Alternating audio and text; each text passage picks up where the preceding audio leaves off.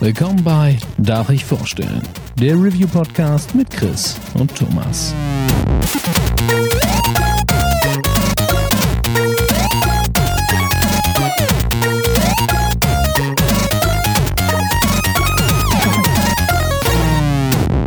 Darf ich vorstellen? Hallo und herzlich willkommen zur neuen Ausgabe von Darf ich vorstellen? Mein Name ist Thomas und auch heute bin ich nicht allein, denn natürlich an meiner Seite der Chris. Einen wunderschönen guten Abend.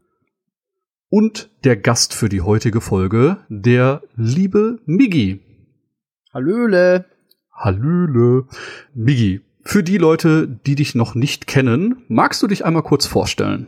Ja, sehr gerne. Ich bin der Migi, komme aus Österreich, aus dem wunderschönen Salzburg ähm, und mache mit äh, zwei Freundinnen den Podcast und die Seite Free to Play und mit der lieben Yvonne dann auch noch das Projekt Dein Ernst, wo wir uns Trash-Filme angucken und die besprechen und das ist sehr witzig alles. Das kann ich bestätigen. Gut. Äh, der Grund, warum wir uns heute hier versammelt haben, ist kein anderer als Detroit Become Human. Das neue Riesenprojekt, das neue Sony Exclusive, das durch die Decke geht. Ähm, Chris, magst du einmal kurz ein bisschen was zum Erfinder und zum Spiel an sich sagen? Der, das mache ich natürlich sehr gerne.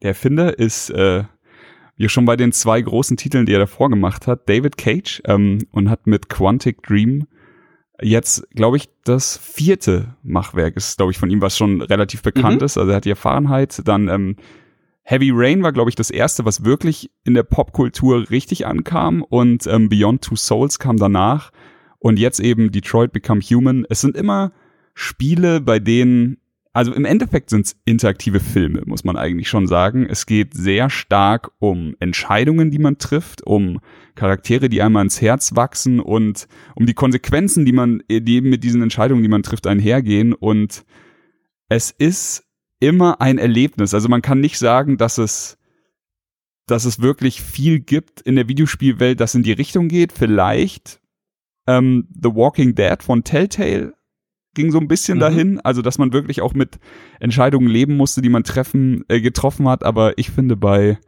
bei den Quantic Dream Spielen ist das alles immer noch mal eine Ebene krasser, weil halt einfach auch die die Geschichte ist vielleicht ein bisschen weittragender. Also in in einem The Walking Dead lebst du halt davon, also von einem Tag zum anderen und schaust halt, dass du irgendwie am nächsten Tag noch am Leben bist. Und jetzt hier im Beispiel von äh, Detroit Become Human hast du halt eher weittragende Entscheidungen zu treffen, die nicht nur dein Schicksal, sondern vielleicht auch die von der vom Rest der Welt irgendwie beeinflussen und sowas. Aber kommen wir kurz zur äh, Geschichte. Ähm, es ist, wir spielen natürlich in der Zukunft. Ich glaube, 2022 hat ein smarter Wissenschaftler ähm, Androiden gebaut, die zum ersten Mal den Turing-Test bewältigt haben. Der Turing-Test ist im Endeffekt einfach nur dafür da, um nachzuweisen, ob eine Maschine menschliches Denkvermögen besitzt. Also man diagnostiziert ihr quasi damit, dass sie, dass sie sich so verhalten würde wie ein Mensch und nicht einfach nur ihrem Programm folgt. Und ähm, wir, die, wir steigen aber in die Geschichte noch ein bisschen später ein. Die Androiden sind, die haben jetzt quasi hier schon überall Einzug erhalten. So gut wie jeder Haushalt in den USA hat so ein Ding und Sie sind eigentlich nur dafür da, um den Menschen lästige Arbeiten abzunehmen und Die sowas. Äh, und ähm, am Ende, aber es, es folgt halt noch immer ein bisschen mehr. Also am Anfang Arbeiten abnehmen, danach haben sie dann auch Freundinnen ersetzt und es gibt Sex-Androiden und alles Mögliche. Sie nehmen ihn, aber äh, also im Endeffekt, es wird halt immer schlimmer. Es gibt dann auch bald Probleme damit, dass sie äh, für eine hohe Arbeitslosigkeit unter den Menschen sorgen, weil Androiden halt nie meckern und alles wahrscheinlich besser machen. Und genau hier steigen wir halt in das Spiel ein. Und es ist eine sehr spannende Geschichte, weil man sich natürlich sofort fragt, ob wir da jemals hinkommen, ob wir da vielleicht sogar bald hinkommen und sowas. Da gehe ich eigentlich fest von aus, dass das nur noch eine Frage der Zeit ist. Jetzt die Frage, ähm, wollen wir noch mal kurz einen Blick in die Vergangenheit werfen, bevor wir ins neue Spiel einsteigen? Ja, sehr gerne. Okay. Habt ihr die äh, ganzen alten Spiele von ihm gespielt? Genau. Das erste nicht. Also Bei Fahrenheit bin ich auch raus tatsächlich. Ja. Nee, nee, Fahrenheit habe ich sogar gespielt und zwar auch sehr Okay. gerne, aber das, es gab davor noch einen Titel, ich glaube entweder PS1 oder so. Das habe ich auch erst bei der Recherche zu, zu äh, Detroit jetzt gefunden und habe das noch, noch nie davon gehört. Aber Fahrenheit habe ich gespielt es war echt gut damals. Ich schon. hatte zu Fahrenheit nur äh, viel gelesen, aber ich bin tatsächlich das erste Mal mit Heavy Rain eingestiegen. Und äh, ich kann gleich sagen, ich habe Heavy Rain gespielt, mein Bruder äh, hat es mir damals gebracht, Grüße an dieser Stelle, und saß quasi den kompletten Playthrough neben mir und wollte einfach sehen, wie ich dieses Spiel durchlebe, hat auch nie was gesagt. Und ich habe es tatsächlich geschafft, glaube ich, in jedem Spielerstrang das schlechtmöglichste Ende rauszuspielen, das es gibt. Ich saß am Ende da, hab die Hände überm Kopf zusammengeschlagen und war entsetzt und dachte, was zeigst du mir denn hier für ein Spiel? Das ist sehr schrecklich. Also ja, nee, das kann man auch alles gut abschließen. Also so, so bin ich in dieses kalte Wasser geworfen worden. Ui. Bei mir war es tatsächlich äh, genau andersrum. Also ich habe äh, Fahrenheit nicht gespielt, habe Heavy Rain gespielt. Und bei mir war es, ich glaube, das beste Ende, das man haben kann. Also den also Heavy Rain stellt einen Krimi nach, wenn man so möchte. Und äh, ich habe quasi am Ende den Mörder gestellt und alle spielbaren Charaktere haben überlebt. Das ist so das Happy End in Anführungsstrichen, wenn man möchte. Ja. Und habe mir immer vorgenommen, das Spiel dann ins Regal zu stellen, das sacken zu lassen und so ein halbes Jahr später noch mal auszupacken, um mir andere Enden oder Möglichkeiten anzuschauen. Aber im Nachhinein hat mir mein Ende so gut gefallen, dass dieses zweite Playthrough nie stattgefunden hat. äh, deswegen weiß ich nur, dass es ganz, ganz viele andere Enden und Möglichkeiten gibt, aber ich habe es tatsächlich nur einmal beendet. Ich finde aber auch, dass das bei Heavy Rain nicht so den, den Anreiz hat. Also wenn du sagst, du hast das beste Ende, warum solltest du das so spielen wollen, dass du quasi versagst, Ja. wenn du schon gut gemacht hast? Also da ist der Anreiz, finde ich, nicht so hoch. Wir können ja kurz ähm, darauf eingehen, zu versagen bedeutet in dem Sinne nicht unbedingt Unvermögen am Joypad. Also es Nee, gibt nee, halt die Möglichkeit, man kann zum Beispiel in, in entscheidenden Kämpfen oder Situationen, wo man jetzt vielleicht wirklich mal das Richtige tun muss, die richtige Taste drücken. Und wenn man das verkackt, dann hat das natürlich Konsequenzen, aber es kann auch genauso gut sein, dass man einfach eine Entscheidung trifft und zwar auch unter Zeitdruck teilweise, die man eigentlich für in diesem Moment richtig hält, ärgert sich im Moment des Tastendrucks aber schon, dass man vielleicht jetzt doch das Falsche gemacht hat und dann geht man halt den Holzweg weiter, den man gewählt hat und das muss, das ist teilweise echt knallhart. Das stimmt. Ja, weitergesprungen. Äh, Beyond Two Souls hat mir persönlich äh, bis jetzt am schlechtesten gefallen. Ich glaube, das lag aber schlicht und einfach an der übernatürlichen Sache, die das Spiel mit sich gebracht hat. Und ich habe sie relativ kurz nach Release gespielt. Äh, da war die komplette Erzählstruktur, also die ganzen Episoden waren wild durcheinander, also dass man immer Zeitsprünge gemacht hat. Man hat äh, den jungen Hauptdarsteller oder die junge Hauptdarstellerin gespielt, dann war sie Mitte 20, dann wieder 12 und ist immer so hin und her und die haben halt versucht, die Geschichte so voranzutreiben.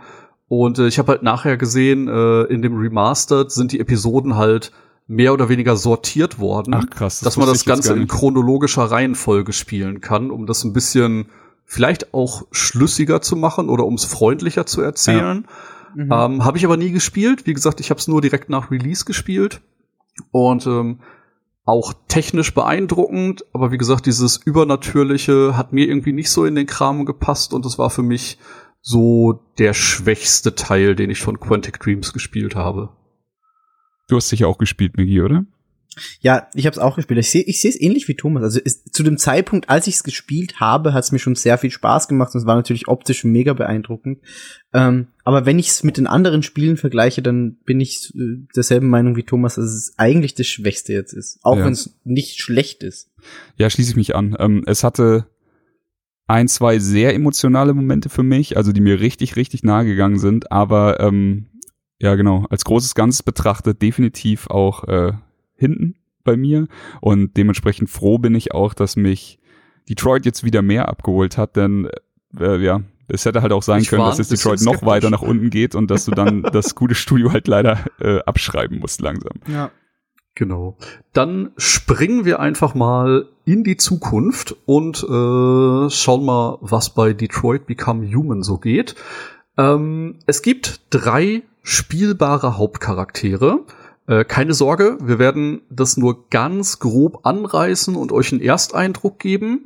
Dann wird's äh, einen kleinen Warnungshinweis geben und dann werden wir tatsächlich unsere getroffenen Entscheidungen miteinander vergleichen und darüber gesprochen, warum man vielleicht den einen oder den anderen Weg eingeschlagen hat. Ähm, aber dazu dann später mehr. So, das Ganze äh, fängt an mit Connor, Kara und Marcus. Und ich würde sagen, äh, besser geht's ja gar nicht. Jeder von uns beschreibt jetzt mal einen der drei Hauptcharaktere und äh, Miki darf den Start machen und sich einen aussuchen. Yeah, mega geil. Ich, ich, ich habe nämlich gerade gehofft, dass mir der Charakter übrig bleibt, den ich gern beschreiben würde. ähm, dann dann würde ich gern äh, mit Kara anfangen. Okay, ja, find, stark. Also Kara ist, ist ein echt cooler Charakter. Ähm, ohne da jetzt, wie, wie du gesagt hast, Thomas, zu viel vorwegzunehmen, aber man, man wird halt von, von seinem Besitzer aus so einem Laden abgeholt, wo man irgendwie in der Reparatur war ähm, und der fährt dann mit einem nach Hause und das ist schon, also ich weiß nicht warum, aber ich hatte von Anfang an schon so ein bedrückendes Gefühl irgendwie, als Ey, es definitiv. gestartet hat. Definitiv. Ich komplett Also bei das- dir. Das war echt schon so, also irg irgendwas, irgendwas stimmt da nicht. Da ist nicht alles im, im grünen Bereich. Ähm, und dann fährt man eben rein und ich fand es auch mega krass, dieses Reinfahren durch die Stadt und du siehst Detroit, wie es, wie es halt immer mehr in dieses, in dieses abgefuckte Gebiet reingeht und das war echt, also echt, echt realistisch eigentlich gemacht, weil du dachtest, okay, das, so könnte das vielleicht irgendwann wirklich aussehen in der Zukunft. Ähm, und man kommt dann eben in dieses Haus und man, man sieht dann, okay, der, der Typ, der einen abgeholt hat, der Besitzer, der hat noch eine Tochter und da will ich jetzt aber auch nicht mehr so viel dann dazu sagen. Also es nimmt halt dann so ein bisschen seinen Lauf in diesem Haus und da passieren halt dann Dinge, die die Story weitertreiben. Genau. Also so, es, es geht halt all, alles nicht so richtig rund und es ist alles nicht so richtig schön und man hat die ganze Zeit dieses mulmige Gefühl, obwohl noch gar nicht viel passiert ist, aber Genau. der, der, der Typ, der einem aus dem, ähm, aus der Werkstatt holt, ist halt auch, sieht halt aus wie so ein krass fett aufgedunsener Michael Madsen, so na, nach wirklich Jahren des Alkohols und was auch immer und das ist alles nicht gut. Das ist einfach was- nicht gut. Was vielleicht noch wichtig ist äh, zu erwähnen, äh, die, die Tochter spricht kein Wort, obwohl der Besitzer einem ähm, gleich zu Anfang sagt, äh, sie hat ihr den Namen gegeben. Also der Name Kara stammt von der Tochter. Ähm, aber als sie nach Hause kommt, eben Kara, spricht die Tochter kein Wort mit ihr und das ist auch sehr interessant, finde ich. Ähm, okay, dann packe ich mir gleich mal den zweiten. Mhm. Boah, schwierige Entscheidung, schwierige Entscheidung. Ich nehme, ich nehme Marcus. Ähm, Okay. Marcus, also wir steigen ein. Marcus sieht aus wie ein überdurchschnittlich gut aussehender äh, junger Mann, würde ich sagen. Ähm, ihm fehlt's an nichts. Wir, wir starten, glaube ich, mit ihm bei einem Rundgang durch Detroit. Also und zwar durch so eine Einkaufsmeile in Detroit und wir müssen Besorgungen machen für unseren Herr und Meister. Ähm, Malzubehör, glaube ich, ist es. Und hier äh, haben wir gleich so eine schöne Szenerie und Miggy hat es schon angesprochen, der, der Kontrast zwischen dem hochmodernen Detroit und dem, sage ich jetzt mal, äh, ghettoartigen, äh, wo er dann nachher gelandet ist. Das ist bei Marcus dann komplett anders, weil wir wir, wir laufen halt in der Stadt rum, äh, der aufmerksame Spieler wird halt vielleicht hier und da irgendwen finden, am, am Boden sitzt ein Arbeitsloser, der halt einfach ein Schild hochhält und sagt, Androiden haben mir meinen Job weggenommen und an der Seite ist ein wütender Mob, der sagt, Androiden sind scheiße, so auf gut Deutsch. Und wir, wir kümmern uns um unser Tagwerk, gehen halt weiter und holen uns äh, unser Malzubehör, gehen zurück, fahren dann mit dem Bus wieder, äh, was man hier gleich sieht. Du, du wirst halt allein in dieser eigentlich recht äh, harmlosen Anfangssequenz mit so vielen Problemen konfrontiert, die wir auch in unserer Zeit haben. Also eben mit, mit A, eben äh, Fremdenhass, also dieser wütende Mob, der einfach Androiden hasst, weil sie anders sind und mit dem diesen Schuldzuweisungen, die vielleicht auch berechtigt sind von dem, dem arbeitslosen Typen. Wenn du in den Bus einsteigst, dann bist du halt hinten in so einer eingepferchten, schon fast wie so ein Gepäckabteil, wo dann alle Androiden nebeneinander stehen. Also die Androiden dürfen halt nicht mit den normalen Menschen einsteigen und sowas. Du, es, also es ist äh, auch noch gar nicht wirklich aggressiv, aber es fühlt sich schon komisch an. Wir kommen dann zu unserem, ähm, zu unserem, ich sag jetzt einfach mal, Typen, für den wir arbeiten. ich will das einfach nicht negativ ausdrücken, denn er ist wirklich nett. Es ist halt ein älterer Herr, wir kümmern uns um ihn, wir geben ihm Medikamente, wir sorgen dafür, dass er irgendwie in seinen Rollstuhl kommt und sowas. Es ist so ein bisschen wie bei ziemlich beste Freunde. Also es hat schon diesen Vibe, dass, dass es echt gut, dass die beiden gut zusammen harmonieren und dass es gut funktioniert und ähm, es, es ist die, die Szene von den dreien, die am Anfang am komplikationslosesten ist und ähm, der, der Typ, für den wir arbeiten, hat sehr viel Geld und alles ist eigentlich wirklich cool. Und am Ende ähm, taucht sein, sein Sohn auf und dann trifft auch hier die Scheiße ein bisschen den Ventilator und dann geht alles irgendwie drunter und drüber. Möchte ich jetzt auch nicht drauf eingehen, aber das ist so die Grundvoraussetzung für Marcus. Er kommt eigentlich aus gutem Hause und hat noch keine Probleme. Okay. Dann steig ich mal mit Connor ein. Ich habe jetzt das große Glück, dass der Anfang, den man mit Connor spielt, zum einen auch die PlayStation 4 Demo war, als auch die spielbare Episode auf der Gamescom, weswegen wir gleich äh, alle unsere Meinung und unsere Erfahrungen dazu äh, direkt mitteilen können. Ähm, wir sind ein neuer Androide, quasi neueste Technologie der Firma Cyberlife. Das ist quasi so die Überfirma, die die ganze Produktion äh, gestartet hat. Und wir wurden als Sonderermittler, quasi als äh, Berater zu einer Entführung geholt. Und äh, wir kommen in das Apartment und wir sehen schon, da war ein bisschen Chaos, da sind Leichen, da sind verletzte Polizisten. Und unsere Aufgabe ist halt, äh, erstmal alles zu observieren, uns beim äh, Leiter der Mission zu melden. Und da dann halt genau das Gleiche. Wir gehen hin, stellen uns vor, und werden direkt blöd angeblafft, weil der Typ hasst Androiden und sagt so, euer Ernst, ihr habt uns echt einen Androiden geschickt, um hier zu verhandeln. Ja, haben sie. Und äh, dann könnt ihr die Wohnung inspizieren. Ähm, fühlt sich ein bisschen komisch an, weil auf dem Balkon ist halt gerade ein kleines Mädchen, das quasi äh, mit einer Waffe bedroht wird. Und man läuft dann erstmal durchs Apartment und versucht so Tatvorgänge zu rekonstruieren. Ähm, und je nachdem, wie intensiv man das macht oder wie aufmerksam man das macht, hat man halt nachher, wenn man selbst auf den Balkon tritt, unterschiedliche Möglichkeiten, den Dialog zu führen, weil man eventuell äh, Tipps freigeschaltet hat oder andere Dialogwege freigeschaltet hat, die sich normalerweise nicht ergeben hätten. Ähm, gut, wir also raus auf den Balkon und direkt als erstes äh, werden wir quasi dann mit der Waffe bedroht. Wir sehen einen Helikopter über uns herfliegen und da fängt dann schon die Entscheidung an. Äh, der Typ, der das Mädchen als Geisel genommen hat, ist sichtlich gestresst dadurch, dass da ein Helikopter ist. Und wir haben jetzt zwei Optionen. Er sagt nämlich, schick ihn weg. Und unsere Option ist, ja, wir winken die weg oder nee, wir lassen die da. Und äh, das sorgt schon dafür, dass die Stimmung im Gespräch vielleicht unterschiedlich sein kann. Ähm, was ich jetzt noch nicht gesagt habe, der Entführer des kleinen Mädchens ist quasi der Hausandroid. Und äh, der Grund, warum er so wütend ist, war bei mir, weil ich es halt äh, gesehen hatte, dass ein Nachfolgemodell bestellt werden sollte und er irgendwie getiltet hat, weil eben, ja, er nicht damit klarkam, die Familie zu verlassen oder einfach ausgebotet zu werden. Und dann ist halt die komplette Situation eskaliert alleine diese erste Passage, die man mit Connor spielen kann, hat sechs verschiedene Enden. Und äh, die, die mir passiert ist, ihr könnt ja gleich noch eure ja, ja, Sachen dazu sagen. Mhm.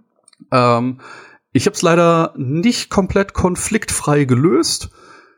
Der Android wollte sich mit dem Mädchen in den Abgrund stürzen.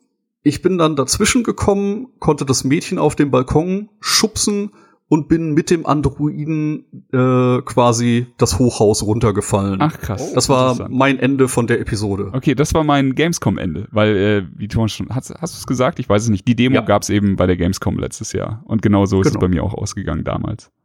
Miki?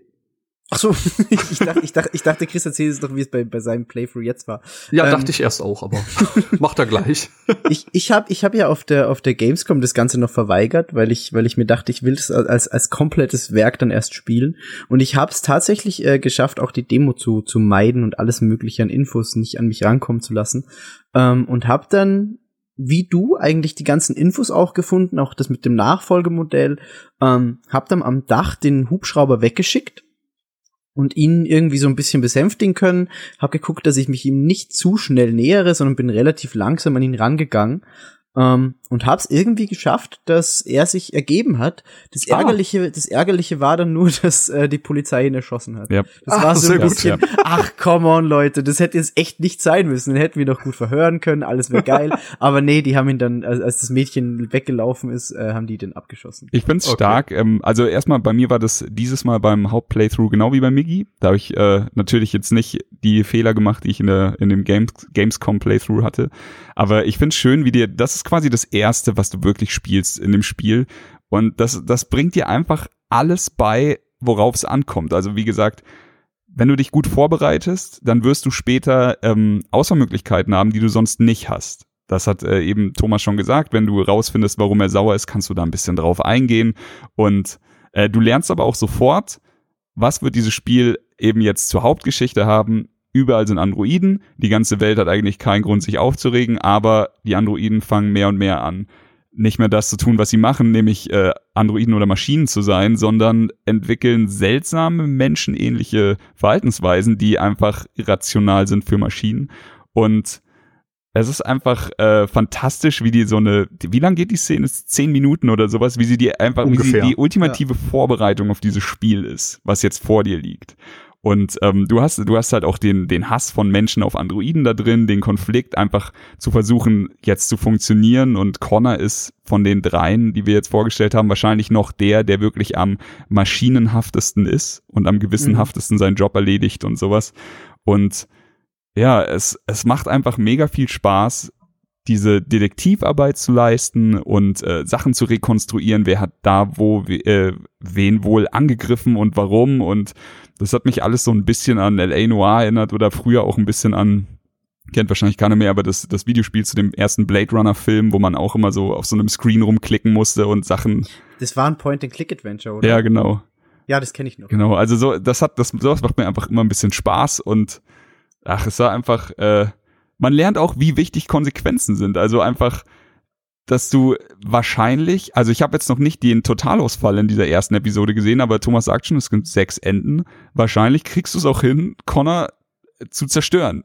Also so richtig, dass, dass das Kind stirbt, der Android sich das Leben nimmt und dass du auch drauf gehst und dass alle dich hassen oder sowas. Aber es ist, es ist echt schön, mit diesem Zünglein an der Waage zu spielen und immer zwischen, das will er jetzt hören und das will ich jetzt aber selber, damit das Kind eventuell überlebt. Und das ist einfach sehr gut ausgewogen. Ja, auch sehr gut geschrieben. Ähm, ich habe es auf Englisch gespielt, die Dialoge toll gesprochen. Ähm, hab aber auch schon bei ein, zwei Streams gesehen, die deutsche Lokalisierung ist auch einfach großartig. Also da ist sehr viel Aufwand reingegangen. Und ähm, ja, wie könnten wir jetzt am elegantesten ähm, weitermachen? Du hast es gerade schon angeteasert. Ähm, diese Bewusstseinsfrage, nicht? Können Ja. Maschinen eigene Gedanken, Emotionen oder ähnliches haben? Das ist quasi alles, worauf es in dem Spiel ankommt, wie eben die Androiden sich definieren und äh, wie eben die Menschheit darauf reagiert, dass es eben nicht mehr nur steuerbare künstliche Intelligenz ist, sondern dass da eben auch Eigenverantwortung mit reinkommt. Genau, ähm, du hast halt einfach, oh, das ist, es ist halt schwierig, weil du, du selber bist natürlich, also ich gehe mal davon aus, jeder, der dieses Spiel spielt, ist auf Seiten der Androiden. Einfach von Natur aus so gepolt, so pass auf, ich will nicht, dass die Leute die Androiden scheiße behandeln. Das fühlt sich falsch an. Und auch wenn du weißt, es ist eine Maschine, diese Maschinen sind so menschlich. Und das ist ja auch das, was ich am Anfang erwähnt habe, so sie also alles was die Leute von künstlicher Intelligenz wollten, ist, dass sie den Turing Test besteht, damit du wirkliche künstliche Intelligenz hast, die du eben die du dann eben auch weiterführen kannst zu dem Zeit also zu dem Punkt, wo sie jetzt in Detroit sind, dass sie dir wirklich alles abnehmen, ohne dass du immer jeden Schritt programmieren musst. Aber auf der anderen Seite wollen sie sie nicht behandeln wie Menschen, sondern wollen sie behandeln wie scheiß Sklaven oder Maschinen. Und dann bist du genau an diesem Punkt, wo das Spiel dich auf sehr viele Arten und Weisen hinbringt, dass du wieder immer wieder die Parallelen zur jetzigen Zeit ziehst. Und da ist jetzt meine Frage an euch, findet ihr das gut? Also hat das bei euch gut funktioniert oder war es irgendwann so, ja, okay, ich hab's verstanden, hör auf mich zu nerven? Oder sagt ihr sogar, und das ist eben die Sache, die ich mir manchmal gedacht habe, dass ich mir jetzt noch ein ein bisschen mehr gewünscht hätte. So, jetzt geh noch, geh noch einen Schritt weiter, mach, dass es noch mehr wehtut, leg den Finger noch ein bisschen mehr in die Wunde. Das hätte ich mir vielleicht ein bisschen gewünscht an manchen Stellen. Ich weiß es nicht, ob ich, ob ich mir das gewünscht hätte. Ich weiß auf jeden Fall aber, dass, dass das Spiel, glaube ich, das geschafft hat, was es schaffen wollte. Also es hat mich auch während des Spielens immer wieder weiterentwickelt in meinem eigenen Denken weil ich selber am Anfang schon so ein bisschen war, ja, okay, es sind halt Maschinen. Und dann fängst du da langsam an und kriegst mit, okay, bei, bei Kara ist es so und so gelaufen und da passiert es das und das und die, die Story geht in die und die Richtung. Und man fängt da immer mehr und mehr an, selbst mitzufühlen, obwohl es da noch absurder theoretisch ist, weil es sind Maschinen, die nicht mal wirkliche Maschinenmenschen sind, sondern in einem Videospiel. Ja, ja stimmt. Das heißt, es stimmt, ist so, so meta eigentlich schon, aber du fühlst halt trotzdem, also ich habe total mitgefühlt mit den Figuren. Ja, das ist aber auch äh, eine der größten Stärken für mich von dem Spiel ist die Konsequenz aus den Entscheidungen und die Angst, die du vor diesen Konsequenzen hast. Und jetzt, die Charaktere sind, wie Thomas sagte, fantastisch geschrieben. Also es ist wirklich, sonst würde das Spiel auch nicht funktionieren und sie sind so gut umgesetzt einfach. Also ich habe es auch auf Englisch gespielt, Voice Acting halt äh, on top und alles hat für mich funktioniert. Je länger ich Zeit mit diesen Charakteren verbracht habe, umso mehr sind, sind, sie mir ins Herz gewachsen und umso mehr Angst hatte ich. Ich war wirklich ab 50 Prozent von dem Playthrough saß ich da und ich war angespannt wie bei einem richtigen ja. Actionspiel, weil ich einfach keinen scheiß Fehler machen wollte. Kein Fehler in den Quicktime-Sequenzen, kein Fehler bei den Entscheidungen. Und du hast halt auch manchmal nicht viel Zeit und es gibt halt auch manchmal einfach keine hundertprozentig richtige Entscheidung. Ja, das stimmt. Wiederspielwert, ganz große Sache. Ähm, das Spiel bietet unzählige Enden, die sich natürlich aus den unterschiedlichen Episoden herleiten lassen. Ich glaube, ich habe in Summe sowas gehört, dass es bis zu 48 verschiedene Endsequenzen geben soll. Crazy. Wobei das dann natürlich davon abhängig ist. Wahrscheinlich gibt's ähnliche Sequenzen, wo dann halt vielleicht nur der ein oder andere ja. Neben- oder Hauptcharakter es eben ja. nicht bis zum Ende geschafft hat. Deswegen, wie viel es dann runtergerechnet an möglichen Enden gibt, ich würde mal so auf sechs bis acht Grundsachen tippen, die man erleben kann und dann eben noch äh, kleine Abweichungen davon. Das so als grobe Richtlinie. Ich habe aber jetzt tatsächlich wieder genau das gleiche. Ich war mit meinem Playthrough relativ zufrieden. Okay. Und ich habe momentan nicht den Ansporn, das jetzt in naher Zukunft noch ein zweites Mal zu spielen, nur um die anderen Enden zu sehen. Also für mich das perfekte Beispiel, äh, Chris und ich, wir haben ja A Way Out gespielt. Ähm, das Spiel nimmt einen richtig an die Hand, hat ein ganz dramatisches Ende und unser erster Gedanke, nachdem wir es durchgespielt haben, war, fuck, wir spielen die letzte Episode noch mal und gucken, was genau andersrum passiert. Und das hatte ich jetzt bei dem Spiel gar nicht. Also klar, ne, ich hätte auch einfach die letzte Episode noch mal starten können oder die letzten Episoden und noch mal alles kaputt fahren können, was ich mir bis dahin erarbeitet habe. Aber da hatte ich in dem Moment überhaupt nicht das Interesse dran. Das ist vielleicht auch so eine Sache, vielleicht nehme ich das Spiel diesmal wirklich in einem halben oder dreiviertel Jahr noch mal äh, aus dem Regal und sag, okay, jetzt nehme ich mir noch mal die 10, 12 Stunden Zeit und jetzt äh, spiele ich mal gezielt auf andere Sachen. Ja, das muss man wahrscheinlich wirklich machen, aber ich, ich fühle es komplett wie du. Ich habe momentan auch nicht das Verlangen, es jetzt sofort zu machen, aber ich würde das Spiel auf keinen Fall verkaufen. So, ich ich will es auf jeden Fall behalten, damit ich die Option habe, das irgendwann nochmal zu machen. Ähm, kurz, um darauf einzugehen, das haben wir noch nicht gemacht. Wenn man ein Kapitel abschließt, wie jetzt sagen wir mal die besprochene Anfangssequenz mit Connor, dann sieht man die Entscheidungen, die man getroffen hat, in so einer Art Diagramm von, von rechts nach links dröselt sich das so auf und du siehst auch bei entscheidenden Stellen, also es gibt so kleine Punkte, da steht halt dann da, du hast rausgefunden, warum der Android äh, durchgedreht ist haben so und so viele Leute weltweit gemacht. Du kannst aber auch immer triggern, so wie deine Freunde sich entschieden haben. Und das war für mich sehr interessant, denn ich hatte am Anfang noch ein bisschen, es ist ja am selben Tag released wie Souls und wer mich kennt, weiß, ich habe zuerst Souls durchgespielt und äh, habe dann halt einfach schon drei von meinen Kumpels gehabt, die das Spiel schon durch hatten. Und dann konnte ich halt wirklich immer gucken, ah, okay, krass, okay, das hat wirklich jeder genauso gemacht wie ich. Oder wow, Chris, du krankes Stück Scheiße, du warst der Einzige, der das hier gemacht hat. Und das, ey, diese das Diagramme. Hatte ich leider nicht, ey. Die das Diagramme haben super echt. funktioniert. Also ich hatte natürlich die weltweiten Entscheidungen, aber ich war scheinbar in meinem Freundeskreis irgendwie der erste, der das äh, direkt in eineinhalb Tagen durchgeballert hat. Und äh, ich hatte diese Freundeanzeige leider noch nicht. Ja. Nee, ich hatte die auch nicht. Aber ich, ich muss sagen, der, also weil, weil ihr sagt, ihr wolltet das nicht äh, gleich wieder spielen, das war für mich das erste Spiel von Cage, wo ich dieses Verlangen tatsächlich nach dem Abspann eigentlich sofort hatte, dass ich es noch mal komplett anders spiele, als ich es gespielt habe, weil Okay. Also auch, auch wenn, wenn du gesagt hast, Thomas, äh, die, die, die letzten paar Kapitel, das hätte mir bei diesem Spiel gar nicht gereicht. Also bei, bei so Sachen wie Beyond Two Souls oder so oder auch Way Out zum Beispiel, da ist es echt so, okay, ja, da kann man das letzte Kapitel spielen und macht eine andere Entscheidung und alles ist anders. Aber hier sind teilweise die Entscheidungen, finde ich, so weitgreifend, Das stimmt. dass ich echt Bock hatte direkt nach dem Ende, dass ich sage, okay, ich mache jetzt noch mal einen Play Playthrough, wo ich alles komplett anders mache, einfach um ein ganz anderes Ende zu sehen. Also das ist echt das erste Mal, dass Cage das Migi, geschafft du kannst ruhig ernsthaft sein, äh, du wolltest nur die Trophäen haben. Die, die sind mir auf der Playstation tatsächlich so egal, weil ich Wir eh nennen alles ihn auch Platin, Mickey. eigentlich. genau, Platin Migi schlägt wieder zu. Nee, ähm, ich glaube, ich weiß auch, warum das bei mir vielleicht nicht so war. Nämlich, ich habe ja, wie gesagt, bei mir waren eben schon äh, Thomas Miggi durch und ich habe dann auch relativ flott angefangen, weil ich wusste, sie haben es schon beendet, mit ihnen über Konsequenzen zu reden und so war das bei mir, so war das bei dir. Ähm, mit Miggi habe ich das ausführlich gemacht, mit Thomas nicht, denn mit Thomas werden wir das nachher im Spoiler-Part ausführlich machen. Ich bin schon mega gespannt, wie das er sich für, für Entscheidungen rausgenommen hat, denn da gibt's wirklich, also ich will jetzt nicht drauf eingehen, aber es gibt so ein paar Stellen, die haben keine richtige Entscheidung, aber die haben Entscheidungen, da hast du eine Menge äh, Diskussionspotenzial, sage ich mal. Ja, Ja, das, total. ähm, und ich glaube, dadurch, dass ich sofort die Möglichkeit hatte, mich mit zwei, drei Leuten auszutauschen und vielleicht auch schon zu hören, okay, bei dem ist es so gelaufen, bei mir ist es anders gelaufen, dass es dadurch vielleicht ein bisschen gedämpft wurde bei mir. Das Ähm, kann sein. eine Sache, ähm, damit wir das auch abgehakt haben, technisch gesehen haben wir jetzt hier nicht groß äh, Xbox, Playstation Kriege zu führen oder sowas.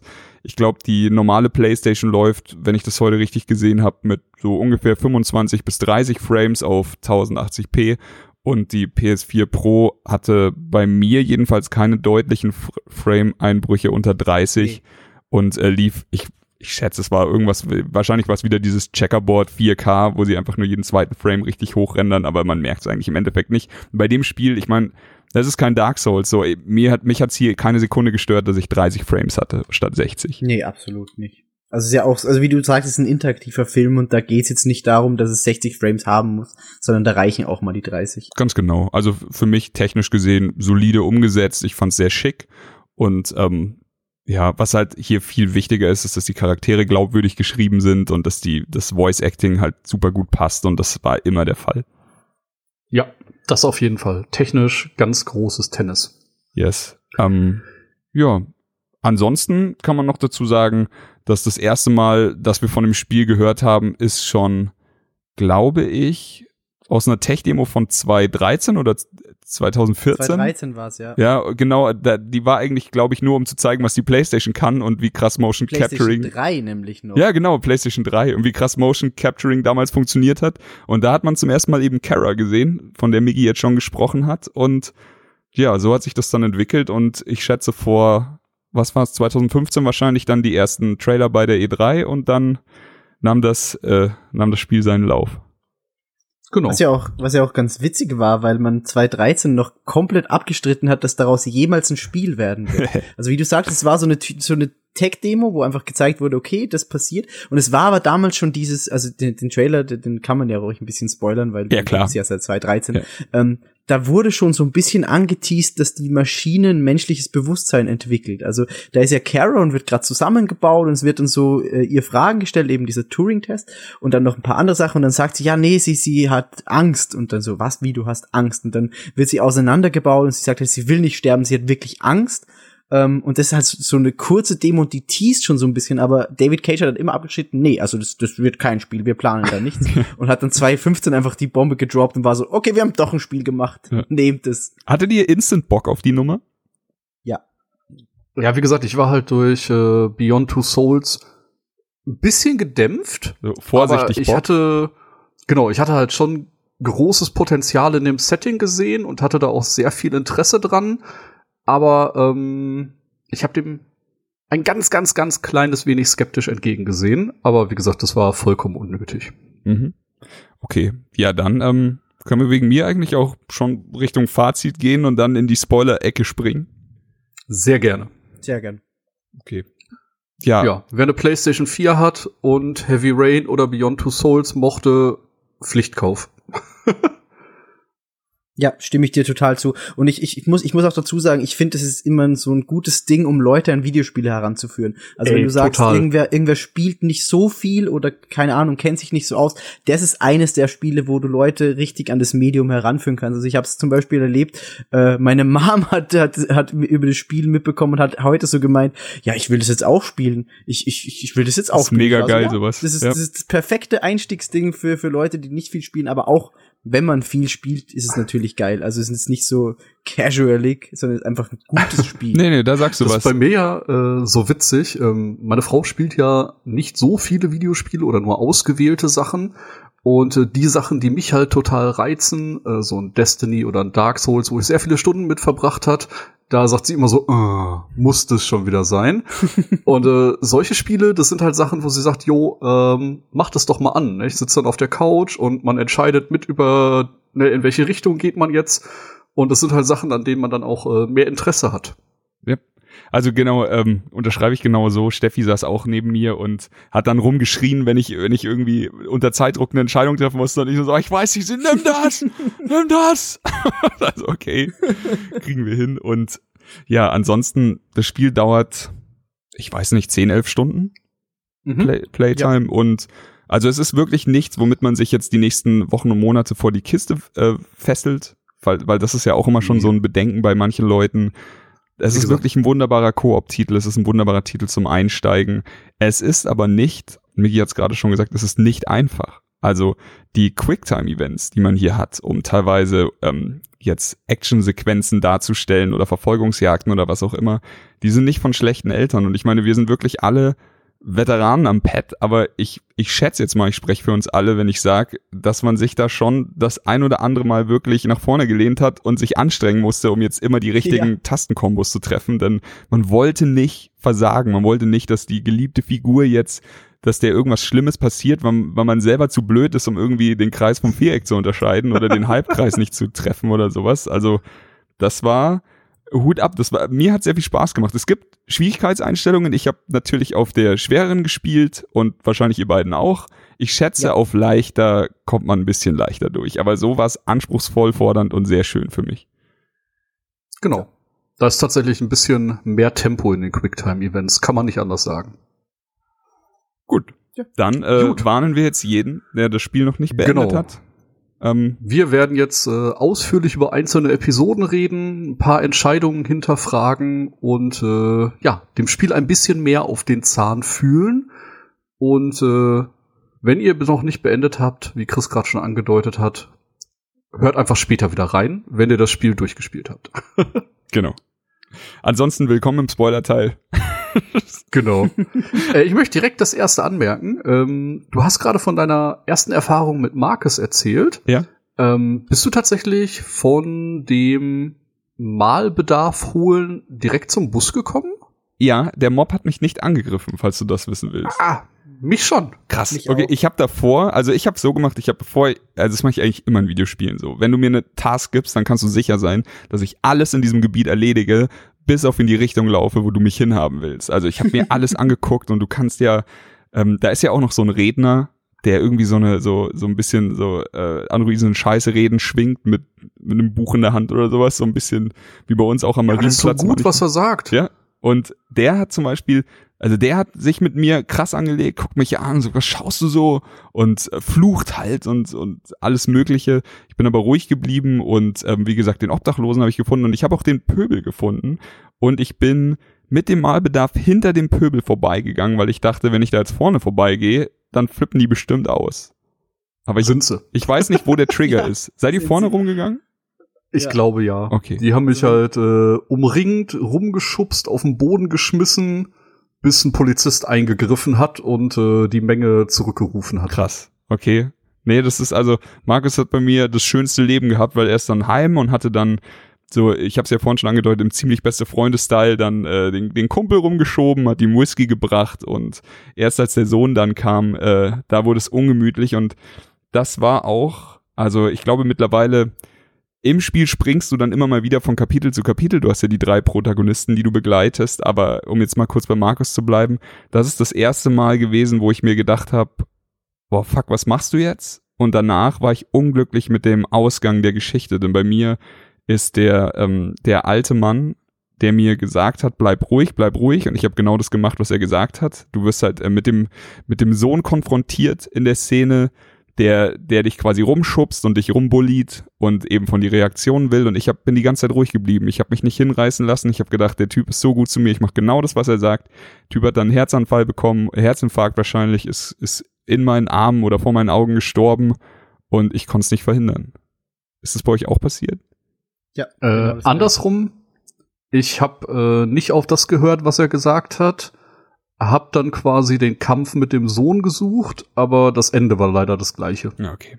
Ja, okay, shit. Aber wahrscheinlich ist das auch so dieses eine Ende, das ausschlaggebend ist für Markus äh, Werdegang, denn Markus ist, wie wahrscheinlich jeder weiß, der hier zuhört, ja der Anführer der Rebellion. So kann man es eigentlich Genau. sagen. So.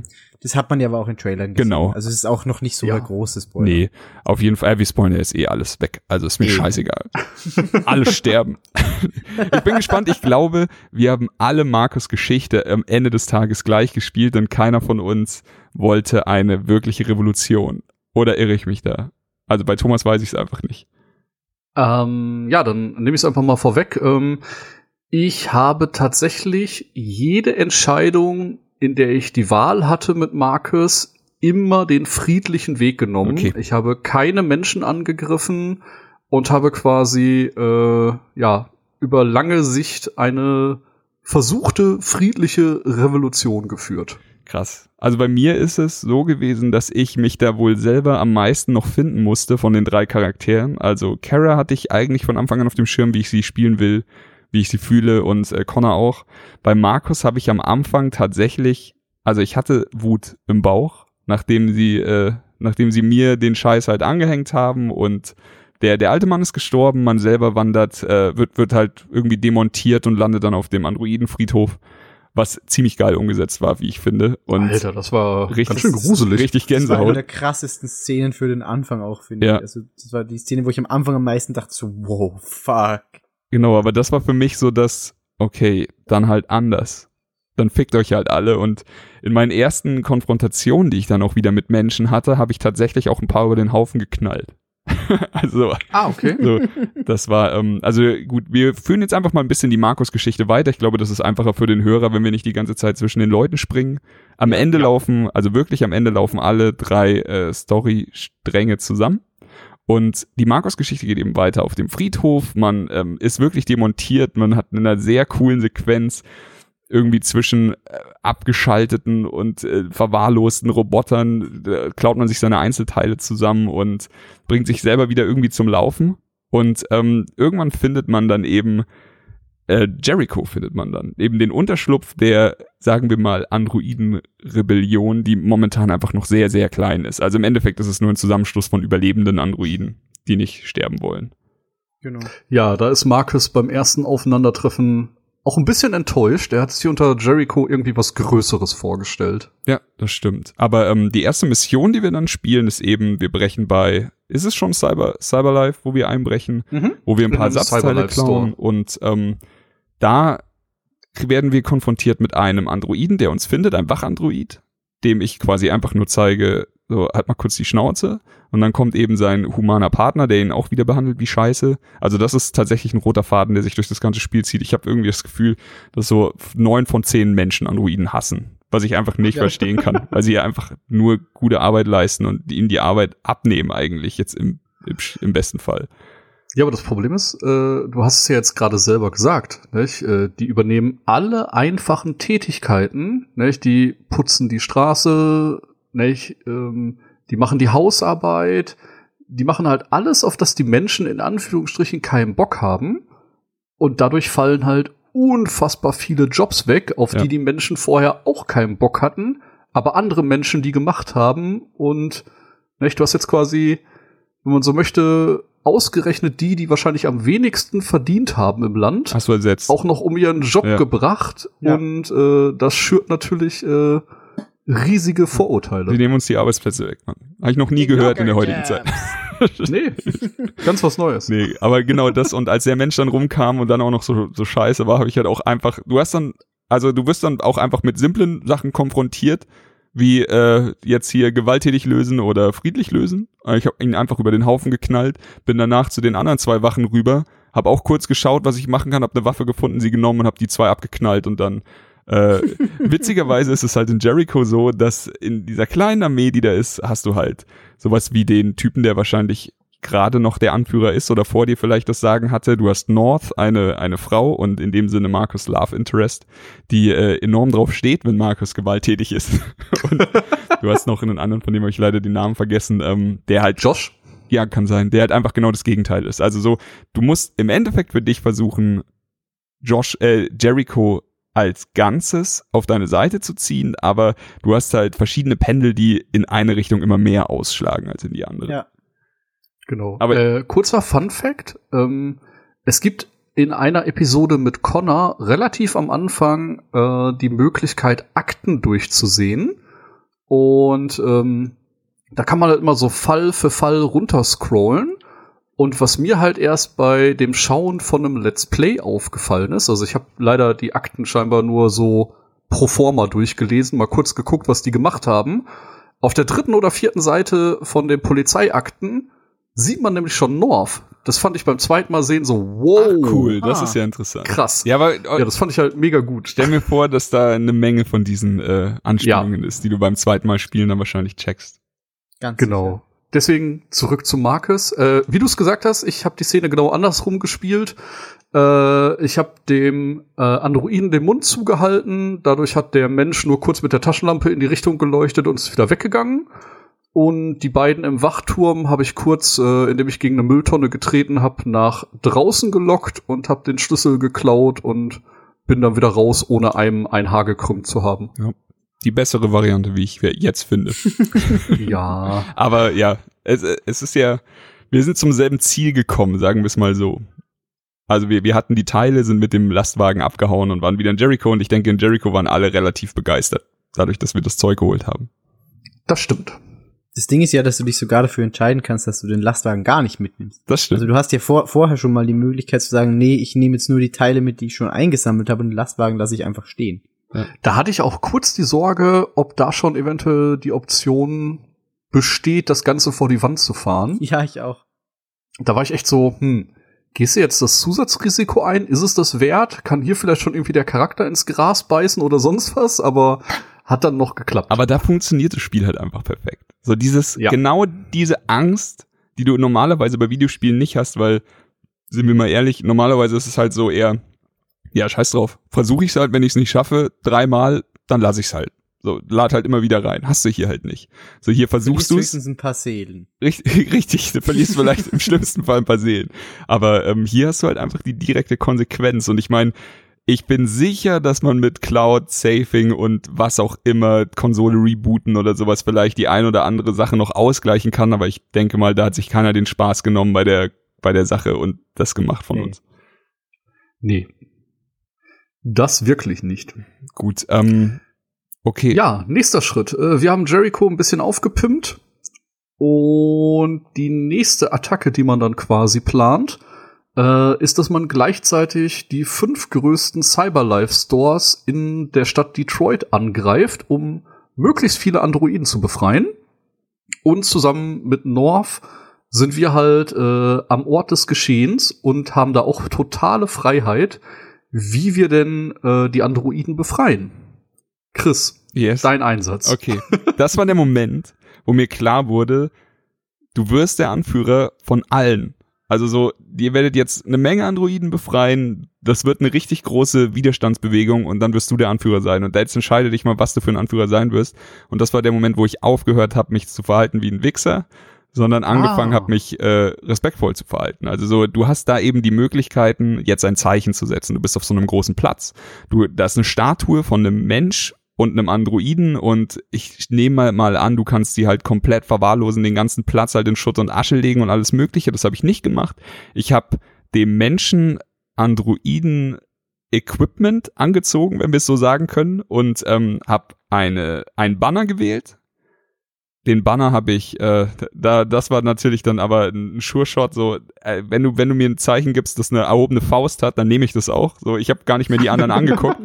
Also ich habe meine erhobene Faust auf, auf jede mögliche Häuserwand gesprayt oder irgendwie hingemalt und ähm, habe aber ansonsten für friedliches Chaos, wenn man das so sagen kann, gesorgt. Also ich habe alles, ich habe die Scheiben nicht eingeschlagen, ich habe Banner hingesetzt, ich habe die Taxis nicht in irgendwas reinfahren lassen oder kaputt gemacht. Ich habe sie einfach nur auf die Straße gestellt, dass vielleicht die nächste Polizeistreife nicht durch kann oder sowas. Mhm. Und so habe ich dann äh, alle Androiden befreit in dem Szenario.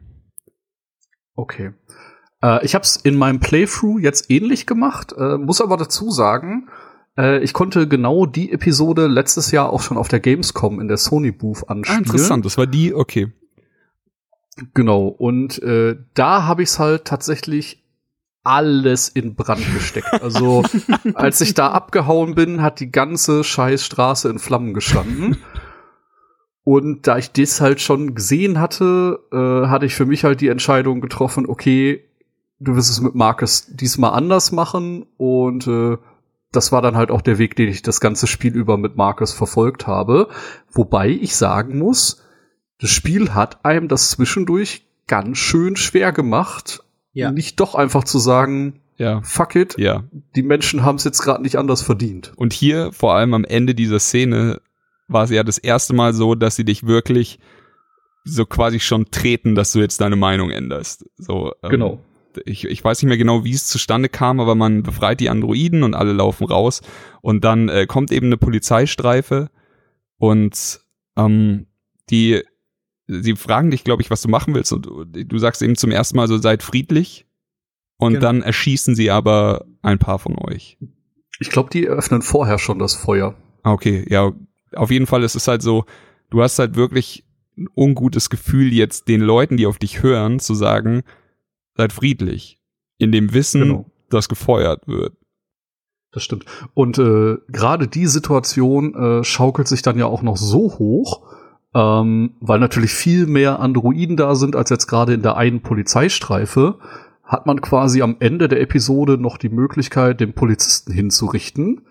Und Uh. das wäre dann halt so, nicht? Richtig krass. Hat einer von Also, euch gemacht? Ich Nee. nicht, nee.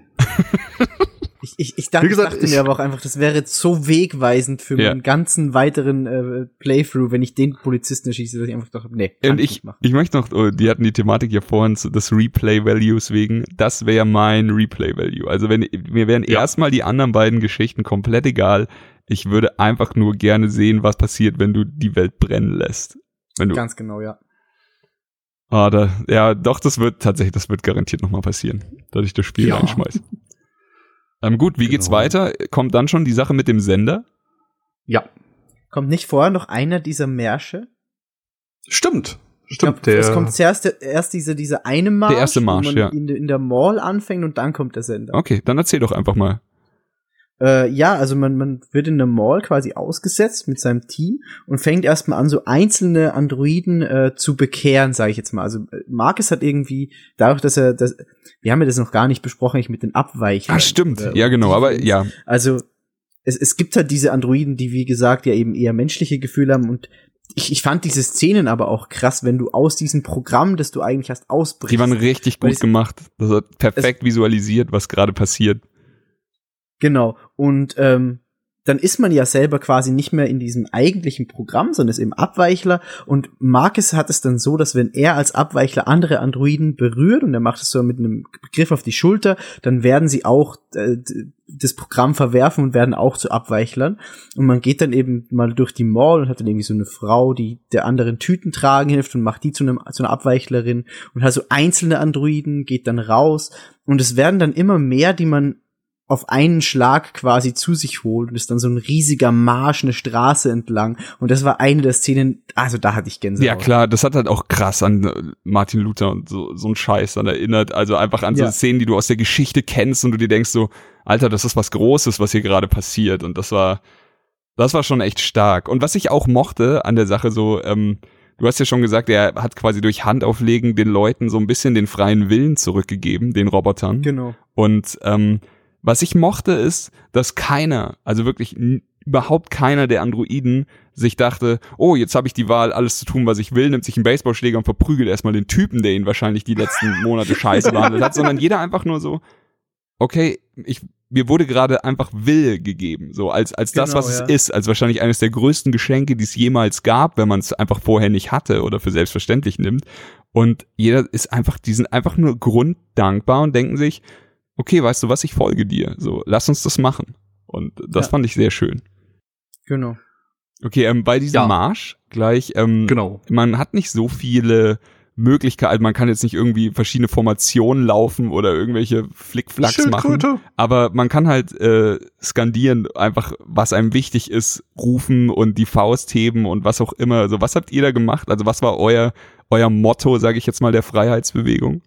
Ähm, das Klassische war äh, tatsächlich, die Leute zu befreien und dass sie gleiche Rechte bekommen sollen. Richtig, gleiche Rechte war dabei, ja. Ich habe glaube ich auch immer genau äh, zur Auswahl stand wahrscheinlich noch, wir sind Mensch, äh, also oder wir wir behandelt Wir sind uns am Leben. Wir sind am We Leben, genau, alive. behandelt uns wie Menschen, wir sind am Leben, Freiheit und äh, gleiche Rechte für alle, so diese typischen Sachen. Genau. Ja, ich fand, also ich fand es alleine schön, auch wenn alles, also da, das war natürlich eine Auswahl, wo du keine falsche Sache treffen konntest. Du konntest nicht irgendwie Sieg Heil rufen oder so ein Bullshit und dann das Spiel verlieren. Aber ich fand's schön, dass ich trotzdem die Wahl hatte, meinen eigenen Slogan da so einfach rauszurufen. Ich habe auch, glaube ich, immer ich auch. Freiheit habe ich immer gerufen und dann die, die, die Hand im Frieden erhoben.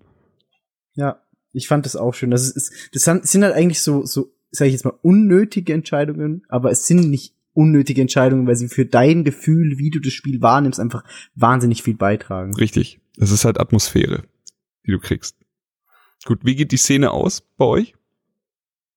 Ähm, man ist von einer riesigen Polizeimenge eigentlich schon umstellt, die dann auch äh, nach den ersten Warnungen relativ schnell das Feuer eröffnet haben.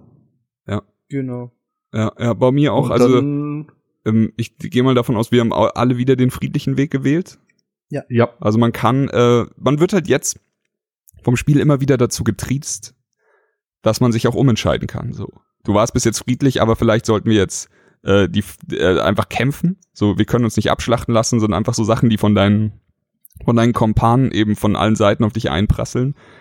Und es wird zu, von Mal zu Mal schwerer, friedlich äh, die Hände zu erheben und zu sagen, wir machen nichts, wenn neben dir halt wirklich äh, deine deine Androidenbrüder und Schwestern halt äh, abgeknallt werden.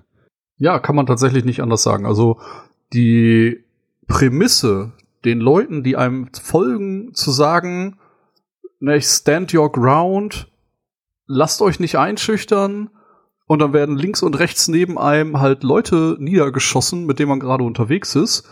Das sorgt schon für ein sehr schlechtes Gefühl in der Magengegend. Ja. Total. Das Spiel drückt da einfach komplett die richtigen Knöpfe. Und es hat Ne. mich auch einfach wahnsinnig getroffen, dass dann der Typ, den ich eigentlich gar nicht lange kannte, eben über den wir vorhin geredet haben, der, der Android aus dem, aus dem Cyberlife-Lager, der da quasi als allererster zu deiner Gang dazugekommen ist, der hat mir dann das Leben gerettet und ich war so, Ja. oh mein Gott, fuck. Warum machst du das jetzt? Ich hätte mich viel lieber selber geopfert. Warum stirbt der? Da, da dachte ich auch zum ersten Mal, jetzt gehe ich drauf. Weil du hast halt eben, du gehst dann noch auf sie zu, friedlich, Ja. und sie eröffnen das Feuer auf dich und dann springt dieser Typ für dich in die Bresche, den du eigentlich, also es ist jetzt nicht so, dass du ihm irgendwie, dass er dir was schuldet. So, er ist halt einfach auf deiner Seite, aber er entscheidet, dass sein Leben wichtiger ist als sein eigenes und er ist halt ein scheiß Android. Aber das ist halt einfach so, da, da habe ich auch geschluckt und ich dachte, jetzt wäre es um mich geschehen, aber dann hat er mich natürlich gerettet. Das war, das war stark. Ja, das auf jeden Fall großer Gänsehautmoment. Ähm, nächste große Szene, äh, wie du gerade schon gesagt hast, äh, wir versuchen auf uns in größeren Dimensionen aufmerksam zu machen und kapern einen Nachrichtensender. Und äh, ja, da auch wieder die gleiche Truppe, also der ehemalige Anführer von Jericho, North und Josh, zu viert ins Gebäude rein, über ganz viele Umwege, ähm, schaffen sie es tatsächlich bis in die Sendezentrale. Und da kann man dann tatsächlich äh, zur Nation sprechen. Und da ist es auch sehr wichtig, wie man sich äußert, denn da hat man tatsächlich sehr viele äh, Dialogoptionen. Und das ist halt quasi das Außenbild, das die Androiden ab da haben, weil man da halt auch sagen kann, nicht, wir machen euch alle platt oder wir wollen halt nur in Ruhe leben, wir wollen frei leben. Ich habe dann noch so Sachen gesagt wie und wir wollen unsere eigenen Besitztümer haben Ja. und wir wollen Ja. dies ist und aber das und wichtig. jenes. So. Ich habe das auch gesagt. So, ich habe mir gedacht, Genau. als ich die gesagt. Option bekomme, so, ja, Mann, das, das will ich. Genau, ich will eine eigene Playstation. Ich will meinen eigenen Androiden und den will ich verprügeln. Sehr gut. Ja, genau. Also das fand ich tatsächlich äh, sehr interessant, was man da für Optionen hatte. Äh, was man da, glaube ich, das erste Mal bewusst gesehen hat, äh, dass eigentlich alle Androiden gleich aussehen und quasi nur eine holographische Darstellung um ihren Körper haben. Ja, genau. Das stimmt. Richtig. Genau, weil als die Rede anfängt, entfernt Marcus quasi sein Gesicht und man sieht quasi nur den Roboter darunter. Und äh, das ist mir vorher, vielleicht hat man es bei der einen oder anderen Berührung, hätte man es schon sehen können, aber da ist es mir das erste Mal richtig aufgefallen. Man hat man hat's ja auch bei dem bei dem äh, Friedhof so ein bisschen gesehen, weil er da sein sein Prozessor irgendwie nicht so ganz äh, richtig getickt hat. Richtig. Da hat ja auch so ein paar weiße Stellen, aber dass es wirklich so weit geht, dass sie eigentlich alle gleich aussehen und nur so diese Haut drüber spielen, das war mir auch nicht bewusst bis zu dem Punkt. Ähm, bei dem Ding, ähm, bei dem Fernsehsender ist bei mir dann zum ersten Mal wirklich was schief gelaufen, glaube ich. Also, ähm, ich war dann, also es ist, ach nee, das ist überhaupt nicht äh, Markus Geschichte. Hier sind wir wieder bei einer Überschneidung, da komme ich nachher drauf, wenn wir über Connor reden. Also mit Markus ist Okay. bei mir überhaupt nicht schief gelaufen, denn ich habe die Rede gehalten und Mhm. alles war cool und ich bin danach, also ich hatte ein Wachmann läuft weg. Und Ja. die einzige Option für mich, die ich gesehen habe, um ihn jetzt aufzuhalten, war ihn abzuknallen und das habe ich gemacht. Also ich habe ihn erschossen. Mhm. Das war auch die einzige und letzte wirklich miese Nummer, die ich abgezogen habe, aber da habe ich halt einfach nur gedacht, so, ey, pass auf, wir sind jetzt hier in dem scheiß Fernsehstudio, wir wollen das jetzt hier durchziehen und das ist sehr wichtig für die öffentliche Meinung. So, der, der Typ, ey, wenn, wenn er sich halt nicht benehmen kann, wenn er jetzt einfach abhaut, dann lässt er mir keine andere scheiß Wahl. Wenn ich ein Mensch wäre, hätte ich ihn erschossen, wenn ich ein Android wäre, hätte ich ihn erschossen, so. Das ist jetzt einfach, das muss jetzt passieren und äh, daraufhin, dass ich mich hier scheiße verhalten habe, ist aber der Rest des, äh, dieses Coups ist super gut ausgegangen. Also wir sind dann, bevor sie uns geschnappt haben, ist die komplette Gang äh, abgezogen, übers Dach geflüchtet und keiner wurde erwischt. Nee, wir haben nichts zurückgelassen, alles war gut. Okay, bei mir war es tatsächlich ein bisschen anders. Äh, ich habe den nämlich nicht erschossen, ich habe ihn äh, weglaufen lassen. Und das führte dazu, ähm, dass dann natürlich eine Sondereinheit den Raum gestürmt hat. Äh, daraufhin ähm, wurde auf uns geschossen, als wir aufs Dach geflüchtet sind. Und der ehemalige Anführer von Jericho, dessen Name mir leider gerade nicht einfällt, äh, ist halt von Kugeln getroffen worden. Ich habe ihn dann noch mit aufs Dach geschleift und da habe ich dann äh, eine moralische Entscheidung treffen müssen. Ich dachte nämlich, bevor die jetzt den Chip von ihm auslesen, weil die technisch dazu auf jeden Fall in der Lage sind, habe ich ihn erschossen und bin nur mit den anderen beiden geflüchtet und habe ihn quasi äh, auf dem Dach gelassen. Äh, das ist interessant, weil bei mir war es so, dass, dass ich den nicht erschossen habe, sondern gedacht habe, ähm, ich lasse den auf dem Dach. Also ich habe es auch unten alles komplett friedlich geregelt, habe den Typ, der weggelaufen ist, nicht erschossen, bin dann Mhm. rauf auf das Dach und habe äh, eben auch den, den da sitzen gehabt und war dann so, okay, nee, ich kann den nicht erschießen. Ich, ich, kann- ich, ich habe es einfach nicht übers Herz gebracht und Ja. dachte, vielleicht findet der ja noch irgendwie eine Möglichkeit, wie er sich selbst retten kann. Ähm, und bin dann ohne ihn vom Dach gesprungen mit den Fallschirmen. Oh, krass, ey. Ich fühle mich scheiße, komm. Jetzt bin ich der Einzige, der den Wachmann erschossen hat. nee. Bist du tatsächlich? Ich würde es wieder tun. So, aber ich, ich bin ziemlich sicher, also da würde ich schon sehr viel drauf wetten, dass wir nachher noch zu einem Punkt kommen, wo ich auch einer, wo ich der Einzige bin, vielleicht auch der Einzige von unseren Hörern, der sich wirklich, wirklich asozial verhalten hat, aber ich kann es wenigstens begründen. ich bin gespannt. Ähm, was ist der nächste Schritt mit Marcus? Ähm, ich glaube, jetzt hat sich die Story auch ein bisschen mehr auf die anderen konzentriert. Ich glaube, der nächste Ja. Schritt ist dann. Wir können ja jetzt einfach mal zu den anderen springen, oder? Okay, genau. Ich glaube, jetzt wird es nämlich schon ziemlich äh, gen Finale gehen. Richtig. nicht? Ja, genau. Okay. dann äh, würde ich sagen, springen wir als nächstes zu Kara. Ja, sehr gern. Mhm. Ähm, Okay, ähm, wir steigen da ein, wo Miggy äh, am Anfang aufgehört hat. Unser Besitzer fährt uns quasi in sein äh, ja, verwahrlostes Heim. Und äh, auf dem Weg dahin lässt er schon die ganze Zeit dumme Sprüche fallen, wie dass er ja keinen Job mehr hat wegen Androiden und überhaupt alles vor die Hunde geht und lässt schon ein, zwei sehr fragwürdige Aussagen fallen. Im Haus angekommen, sehen wir dann eben noch dieses eingeschüchterte Kind, die kleine Alice. Und äh, das erste, was wir dann halt im Haus machen, ne, der Typ setzt sich halt auf die Couch, schaut ein Eishockeyspiel und trinkt sich zwei bis sieben Bier. Und wir rennen erstmal mit Kara durchs Haus und müssen Ordnung schaffen. Also wir machen den Abwasch, wir räumen den Müll auf. Also scheinbar in der Zeit, wo wir in der Reparatur waren, hat in dem Haus einfach niemand was gemacht. Ja. Ja.